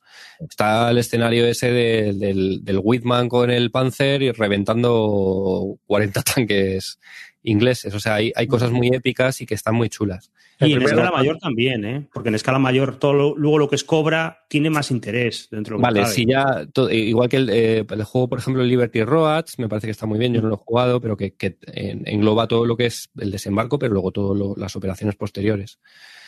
Pero el desembarco como tal, A mí, Mm. cuando estuvimos hablando de esto, hubo una- un juego del que, que comentó Río, que se estaba jugando en, en Dragón, que de hecho está imposible de conseguir, que a mí sí que me ha llamado mucho la atención. El Killing Eh, Ground, ¿no? El Killing Ground, eso es. Y tiene una pinta muy buena ese juego. Después de que Río me lo pusiera en el candelero, en el candelero Pero, ojo, ahora El Killing Ground no Es trata muy bestia, desem- también. No, aparte, aparte de que sea más bestia o no, no trata el desembarco. Bueno, sí, es posterior. Es posterior. Aunque luego ellos sacaron luego un, una expansión Sí, que te mete los desembarcos de las playas. Pero el juego originalmente es, eh, es, es todo lo que es la campaña posterior de, de ya lo que es intentar pues tomar Caen, el, el cerco y todo lo que es la bolsa que se genera, eh, la bolsa de Falé. No, digamos que quitan el mantenimiento del desembarco. Eso es. Eso es. Porque, por ejemplo, en GTS el desembarco es un chochazo terrible, terrible. Y, y es verdad que la mayoría de los juegos, todo lo que es el desembarco acaba siendo bastante chocho. A no ser que el desembarco sea parte fundamental del juego, como puede ser un D-Day un D-Day a, to- a Tomaja. Juego que a mí me, me flipa, me, me encanta. Pero en esa escala, porque al final es una escala muy, es una playita. O sea, tú juegas la playa. Claro. Es táctico. Mm. Mira, están comentando en el chat el, el Breakout Normandy. Yo el Breakout Normandy es un juego que tengo y lo tengo en la ludoteca y me lo compré en plan de que mucha gente decía que era el juego divertido en Normandía. Luego tú arriba me has comentado que no, que, que se, se ve un poco reviejo. Para mí está re viejo, pero yo soy, una persona que también juega muchos euros. Entonces, para mí el problema que tiene Breakout Normandy es que el sistema lo podían haber evolucionado, podían haber hecho una reimplementación o un rediseño de muchos de sus subsistemas para hacerlos mucho más directos, ¿no? Y tienes un mantenimiento, da vueltas a fichas, vuelve a dar vueltas a las fichas, coloca aquí, mueve para acá, ahora pones un, conter- un contador, no sé, tío, yo creo que hemos pasado ya una época que el sistema tienes que hacer mogollón de sumas, mogollón de restas.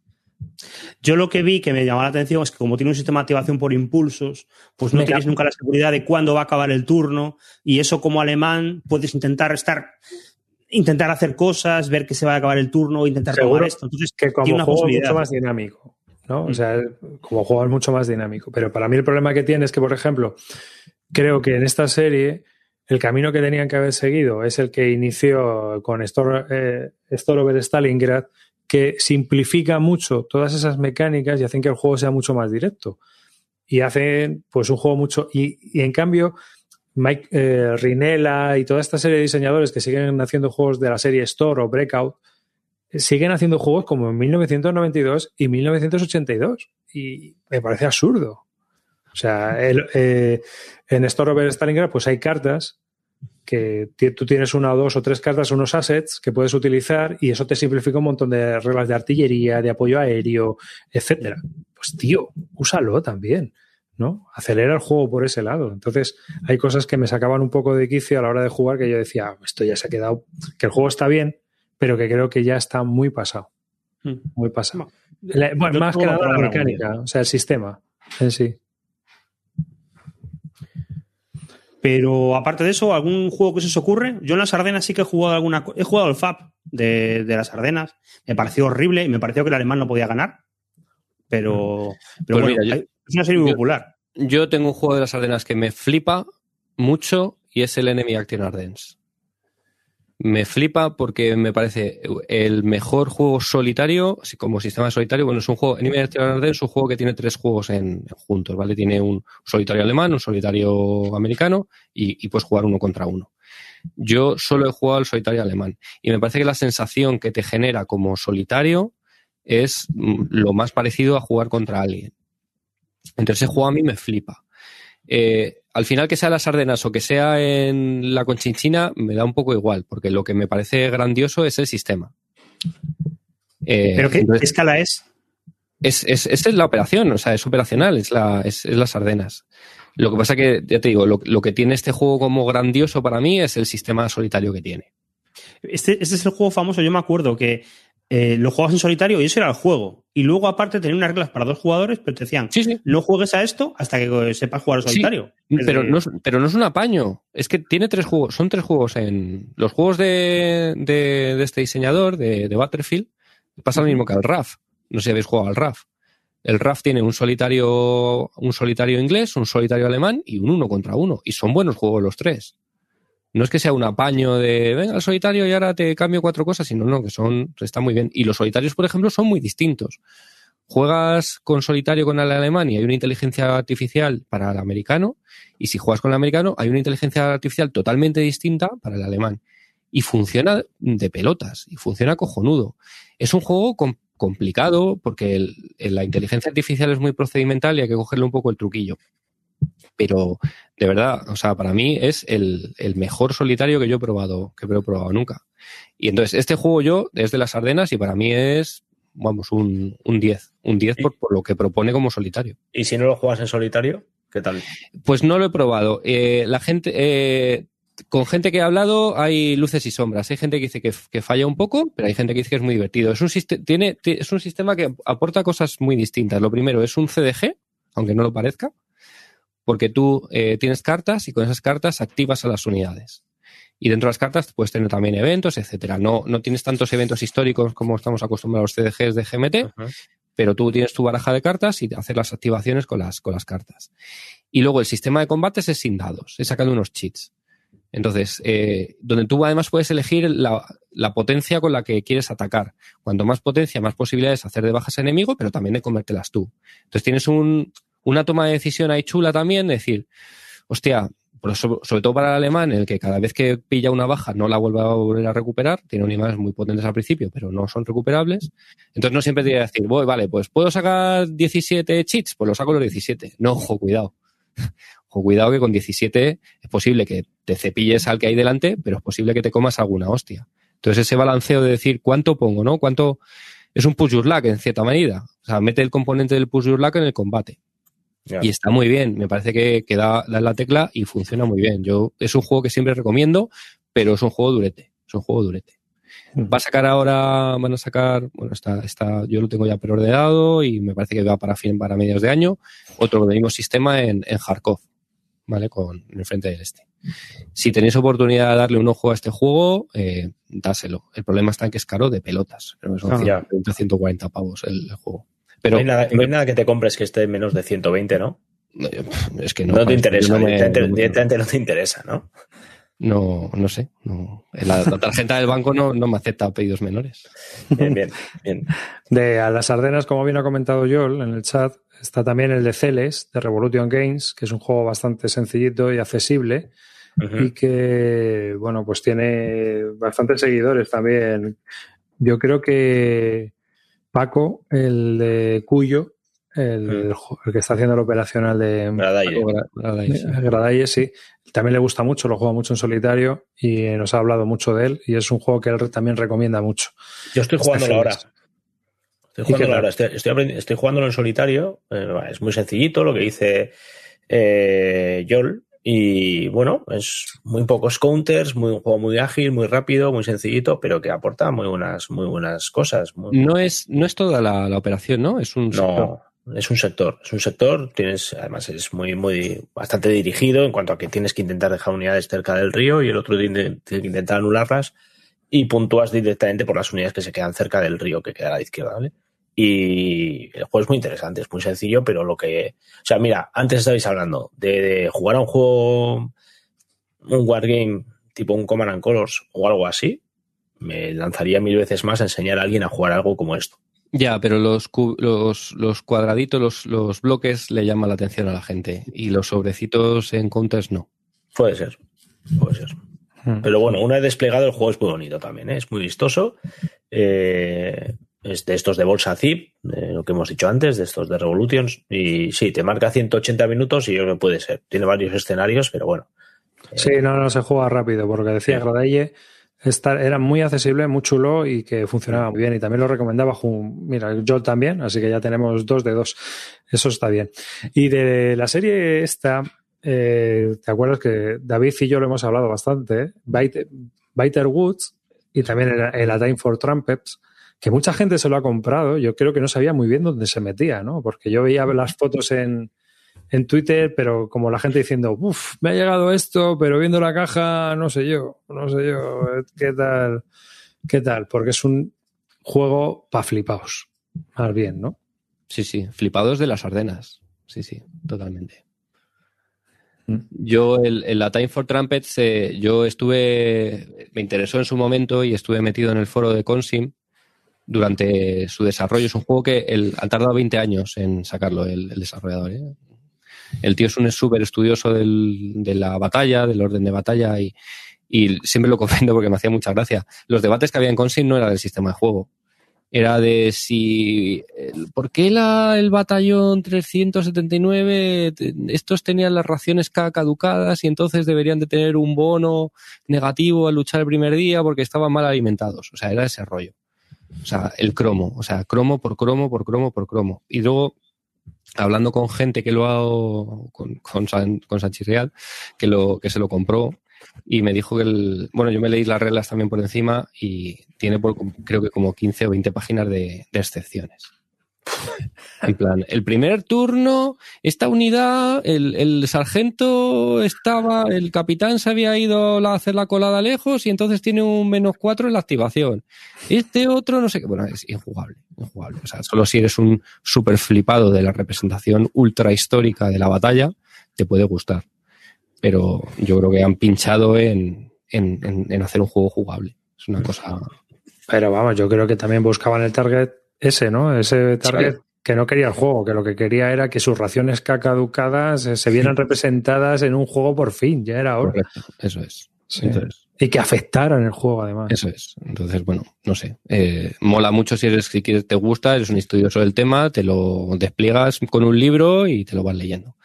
Pero como juego, yo creo que no. es- Porque luego estaba la versión, porque este hombre participó en el desarrollo del, del Bitter- del Bitter Woods. del Bitter Woods, eh, también de cuando lo sacaron a Hill y tal, y esa es una escala mayor, es decir, creo que... El este Bitter Woods, yo por lo que he oído, está bastante bien, ¿eh? Ajá. Sí, Y sí. es de, de los juegos de las Ardenas es posible que esté ahí en el top junto con el de, con el de Simonich.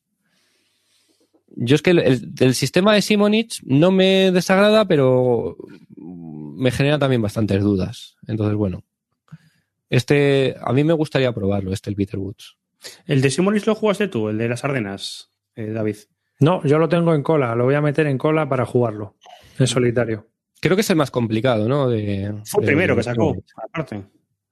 No, fue Eh, no, Ucrania no, fue 43. Ucrania, fue Ucrania primero. Ah, Hmm, Pero vamos, eh, lo tengo ahí para sacarlo en solitario. Eh, lo tengo apuntado ya.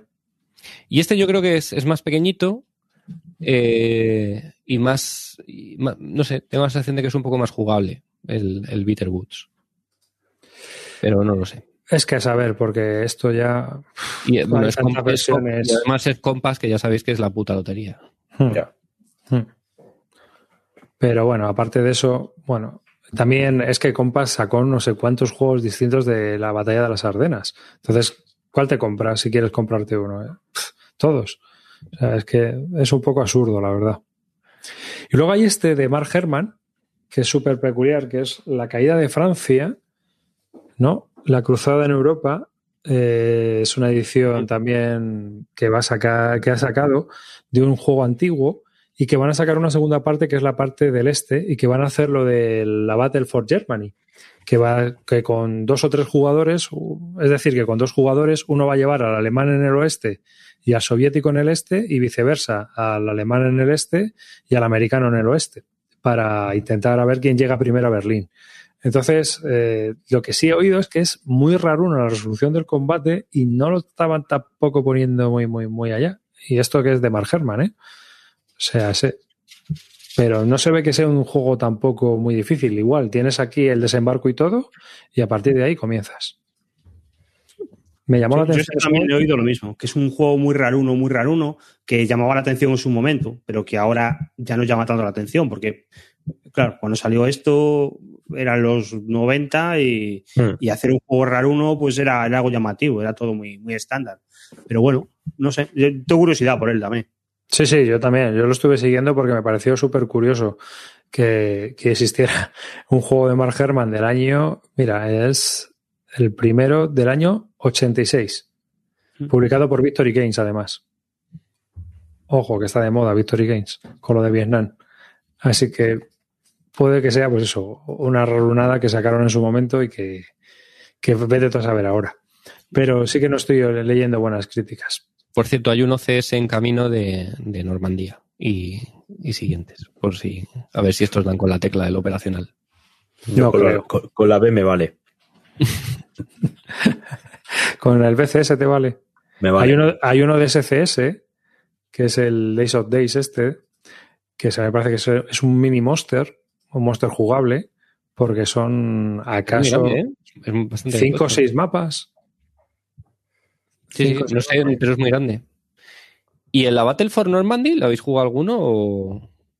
Que es ese que sacó GMT también bastante tocho No, no, tenía pinta de ser un Time of Trumpets, pero de, de Normandía. de Normandía.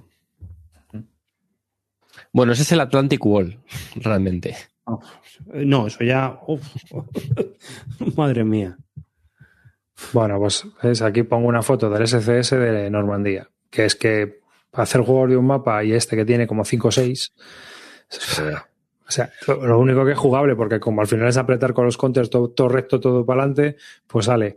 Dicen que es bastante jugable y que sobre todo además la movida que en este sí que han hecho bien es que los escenarios son cada playa. Entonces digamos que tú podrías jugar cada una de las playas por separado y son cuatro mapas con sus cuatro ejércitos y ya está.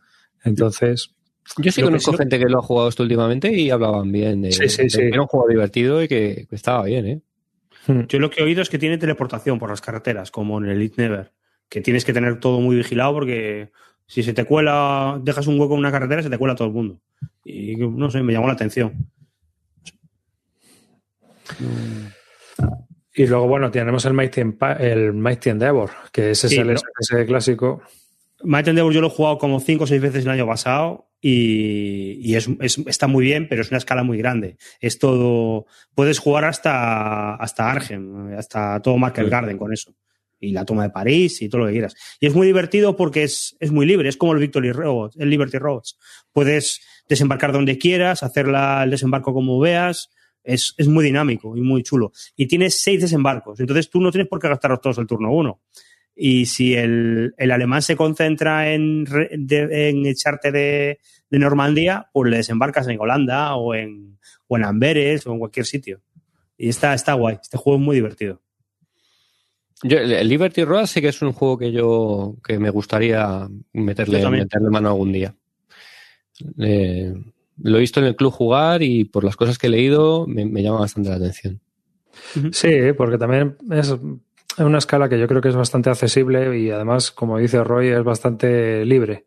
Mm. ¿no? Y además que cuando lees las críticas, muchas es porque no es histórico. Ya. Entonces, Pero te Entonces- deja jugar. claro, no- no, que, que te dejan jugar, es decir, Claro. por decirlo. Claro, claro. Entonces, bueno, pues vale, no es histórico, ya está, pero yo lo que quiero jugar. Sobre todo es que también lleva la parte de sur, la parte de, de, de Anvil, que es una cosa que no que no, no, no es muy típica verla en ningún juego, todo lo que es el desembarco de la parte sur. Esto estaban pensando en reimprimirlo, ¿no? Me parece. Sí, me suena que estaba que lo querían, ¿no? Me, me quiere sonar que hace poco vi que, que lo querían reimprimir. Hmm.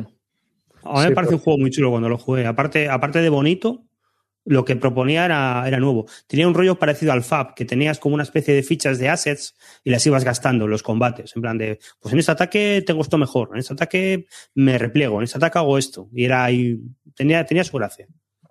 Y Y, luego el Roads creo que es un poco más, más injugable, que es el problema que tiene, que es eso la he, más grande. eso he oído yo, que es un poco más infumable. Mm. Que es mucho más grande y que, bueno, pues no les, no les salió tan redonda la jugada, por lo visto. Que es la versión del este también. Bueno, pues ahí ya, no sé. Tema Ardenas, tema Normandía, no os puedo decir. Y bueno, nos habíamos, como no hemos jugado mucho, estamos en previsión de jugar y de hacer más cosas, si os parece, dejamos aquí el programa y así nos guardamos en, en la bolsa para el próximo lo que hemos jugado, lo que estamos jugando. Podemos hablar un poco de lo que hemos jugado, si habéis pillado algo, si queréis, y ya con esto nos despedimos. Si os parece, no sé, a vosotros no lo he hablado, Mm. pero las horas que son, lo hemos alargado un poco más y viendo que en la lista que tenemos eh, tenemos muchas cosas pendientes y que vienen estos días en los cuales vamos a aprovechar para jugar, yo creo que sería conveniente un poco hablar un poco más ¿no? de lo que queremos hacer o, o de lo que hemos pillado ahora o de lo que no tenemos y luego ya cuando vengamos de Semana Santa, pues hablar de lo que hemos jugado. Si os parece, ¿no? Sí, sí. Bueno, yo tengo pensado, ya os digo, desplegar las Ardenas porque ya es hora. Tengo curiosidad por jugar ese juego de Simonitz y realmente eh, empiezo a pensar, más que nada porque empiezo a pensar que el frente del oeste con Simonitz no es nada interesante. Entonces quiero hacerme todo el frente del este. Normandía me pareció un muy buen juego, pero que una vez que lo has jugado un par de veces, que es lo que le dije yo a Calino, mira, yo te lo envío, tú lo juegas, lo disfrutas, porque sus dos partidas tiene seguro. Y luego el escenario de Echeburgo sí que es rejugable en el sentido de que tomar la, península de chunga. Entonces, eh, quiero ver si Holland 44 es un correpasillos y a ver cómo es Normandy. Eh, digo, cómo es eh, Ardenas. Entonces, en, esas, en, esas vicisitudes me traigo. Y después de compras, pues lo único que me interesa es pillar en un futuro Hut Straight de North. O sea que ahora mismo, y no sé, a no ser que aparezca algo, pero de todo lo que hay. El Stonewall lo tienes, ¿no? Sí, hombre, sí. Mm. Lo que pasa es que tengo la versión antigua, no tengo la, no los counters estos nuevos y eso no, no sé si llegarán aquí y si llegan ya veré si me los pillo o no me los pillo, pero en principio, pues no, no. Y de lo que hemos hablado, pues mira, Chancellorsville se lo ha comprado un amigo mío, eh, Fran Rollo, así que a lo mejor algún día tengo oportunidad de probarlo, pero no lo sé. Y de lo que viene, eh, mm, bueno, pues de lo que viene que hemos hablado, yo no veo así nada que me, me pica un poco de Dilly Woods, pero estoy de las ardenas hasta las narices, entonces no. Yo quiero ver, yo quiero ver qué propone Razer. No, no digo que me lo voy a comprar, pero me leeré las reglas y veré. y, veré cuánto, y veré cuánto tardo en comprármelo, ¿no? Eh, yo voy a. Yo estoy ya jugando con Alberto Vietnam. De hecho, Alberto está testeando el nuevo, la nueva, el nuevo módulo que sacan, el nuevo, las nuevas partidas que sacan los escenarios. Y tenemos la suerte de jugar ya con el mapa nuevo y demás y testear incluso las nuevas, los, nuevos los nuevos escenarios que traen eh, el juego nuevo. Yo no estoy ni para testear el, más básico porque estoy intentando entender la serie y suficiente tengo con eso. Pero, pero bueno, ya os contaré también a ver qué tal, que me está pareciendo un poco el juego, darme un poco de margen porque todavía ya os digo que me está costando. Además de eso, sigo con BCS, ya, ya creo que he jugado ya dos campañas al Baptist y cinco, y cinco escenarios eh, cortos. En cada una he jugado alguna regla mal. O sea que no he jugado bien en, todo, en todo este tiempo todavía. Culpa del profesor. Bueno, sí, culpa del profesor. Culpa del profesor que me hizo comprarlo. Y, y además todavía me, me, ha gustado mucho la serie, como ya os he dicho en otras ocasiones, y también me he hecho con el, con el Brazen, que lo tengo por aquí, y también lo espero jugar. Y con esto, con un poco más, o sea, al final no me da tiempo a mucho más porque BCS quita mucho tiempo. me está llevando mucho tiempo jugar ese juego. Y de momento tengo eso. Yo quiero aprender a subir y bajar con el avión. que parece tontería, pero es todo un reto. Y eh, de lo que hemos hablado así un poco que lo que más ganas tengo es evidentemente BCS, eh, porque soy un enamorado. Estoy jugando un Brazen Chariots ahora, últimamente estos días he tenido que dejarlo un poco parado porque no he tenido mucho tiempo. Y, lo que me molaría es darle al, que me queda por jugar, que es al, de las Ardenas, ahora que hablábamos de los juegos de las Ardenas. Y me molaría plantearlo en, un juego, en un formato multijugador igual que grandes campañas como es un juego muy monster, muy grande, con muchas eh, unidades, me molaría, y es una cosa que hemos hablado varias personas que, le damos al sistema, es montar una partida multijugador con un jefe supremo, con un, un general, eh, utilizando que de, las órdenes eh, tácticas a cada una de las formaciones y luego cada uno los, las implemente, ¿no? Un poco parecido a cómo suele jugar a, cómo suele jugar a grandes campañas. Y bueno, estamos ahí a ver si, si lo montamos porque puede ser una experiencia bastante, bastante chula. Ya te dije, y lo digo en directo, que si lo montas estoy. Sí, porque además es, tengo esa espinita clavada, ¿no? Porque es una serie que me gusta mucho, que tengo, tengo, miedo que ese juego justo creo que es el, creo que es el, no sé, que con tanta densidad de counters y tal puede ser el único juego de la serie que menos me guste. Pero por, es cierto que son muchas y a lo mejor puede aturar un poco, pero por eso si lo divides en, en a ti te, te, cae, tú dices, pues tú eres el, no sé qué mm. cuerpo y tienes tres divisiones. Bueno, pues al final tú tienes una zona muy determinada y bueno, pues actúas sobre esa zona. Sí, sí. Es más jugable que no jugarte entre dos la campaña, que es bastante, bastante tocha. Y nada, aviones, aviones y terminar. Tengo un montón de partidas últimamente que he tenido que dejar ahí un poco en pausa por, por temas de, no tener tiempo, continuarlas. Y, y mira, el, el- así que el que tengo más ganas de, de empezar, aparte de lo siguiente, sería que hemos comentado el, el- el Killing Grounds, la, la gente de, de New England Simulation, que es una empresa, es, es pequeñita, la verdad es que tiene muy poquitos juegos. Los juegos que hacen son, bueno, yo solo tengo el, el of Victory y tiene una calidad acojonante. La verdad es que es un juego súper chulo. Y lo, lo- me lo compré y todavía lo tengo ahí y es uno de los juegos que, que- este año quiero, quiero darle, porque es, es un juego que es, eh, es espectacular en cuanto a la, a, la realización de cómo está hecho y luego la gente que conozco que lo ha jugado habla muy bien de él. Así que ese es uno de los que tengo ahí en, en mente darle. Otro programa y, y no tenéis en el horizonte los napoleónicos todavía. Está, yo no quiero hablar de ello, pero lo tengo, lo tengo. De hecho, fijaros, no, no lo digo broma, ¿eh? o sea, yo estoy metidísimo, pero he tenido un, problema, vosotros lo sabéis, el siguiente programa lo hablaremos. Y de momento no puedo jugarlo, pero, pero aquí está, aquí descansa de momento. Y, y mi intención es meterme con esto. Mi intención es meterme con esto, pero ya os contaré en el siguiente programa porque no puedo entrar de momento. Bueno, pues eh, yo, he, yo he finiquitado el Red Winter, he estado jugando a él bastante y, y bueno, y lo retomaré en un futuro, pero de momento ya está, ya hablaremos en otro programa. Y luego, en un futuro así próximo, tengo seguro el. Voy a jugar al Warriors of God, que es un juego de MMP, que esto tiene tralla, ya, ya os contaré, pero que es un juego que tengo en la antiludoteca. Lo, lo quería comprar en su día, pero estaba descatalogado. Estaba el de Japón, pero decían que el de Japón no era tan bueno como este. Ya lo dices tú. Y, me, y al final acabé encontrando un Warriors of God y me lo pillé. Y dije, bueno, pues lo voy a jugar con alguno, como es de pachanga, eh, a ver qué tal funciona. Ya, ya comentaré qué tal me sale. Y luego voy a retomar otra vez el Stalingrad 42, porque jugué un par de partidas, pero mi oponente con el que estaba jugando al César quiere jugar un Ace Counter. Y, y, hombre, no es el mejor Ace Counter para empezar, tiene su complejidad, pero a él le mola mogollón Stalingrado. Entonces yo dije, mira, entramos con esto y, y vas haciéndote con, con, con, con, el tema.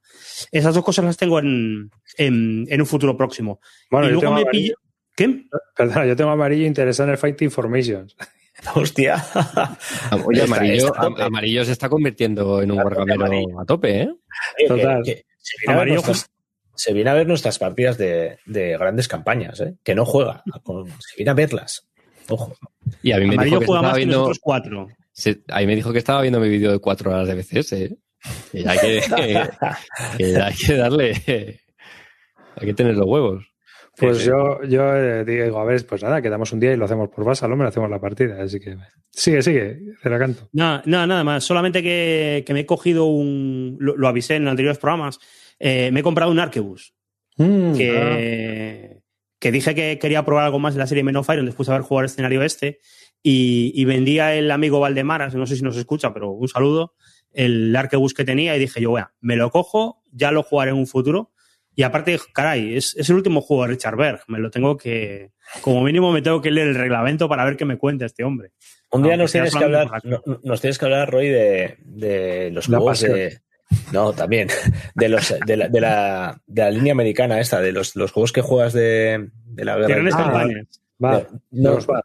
De los, Eso de los es. American Revolution. Eso es. Eso los estoy jugando ahora con Joel, que a Joel le han encantado. O sea. Ujú. me- me- es flipante porque hace como cuatro años nos vimos en, un- en unas, en unas jornadas y le dije, no, no, tienes que, tienes que jugar a esto porque esto te va a gustar, porque son wargames sencillitos, pero, pero con mucha historieta y tal, y te van a gustar muchísimo. Y de esto pasaron cuatro años y, y no los había jugado. Y el otro día la animé para empezar por Basal y ya llevamos tres escenarios. Y se lo está pasando bomba. Se está comprando todos. De, lo está peleándose en las tiendas y comprándose todos los, los que encuentra. Yo se compró el Road to Gettysburg eh, después de jugar una partida conmigo y no la he vuelto a ver por, por el Rapajano. Desapareció con el, con el caballo a, a toda hostia por todo el Rapajano. No la he vuelto a ver.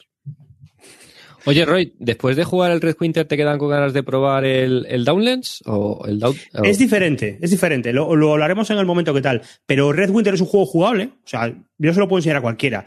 Y el problema de Downless, por lo que he ido viendo, es que en Downless se le fue la, la olla en la escala. Downless es un juego mucho más complicado que, que Red Winter. La, la escala de juego es la misma, pero es un juego que tiene muchos sistemas y subsistemas y problemas y si atacas de esta manera es así, si atacas de esta manera es así. Y en Red Winter es como todo muy intuitivo y muy claro pero en Operation Doubles es mucho más complejo.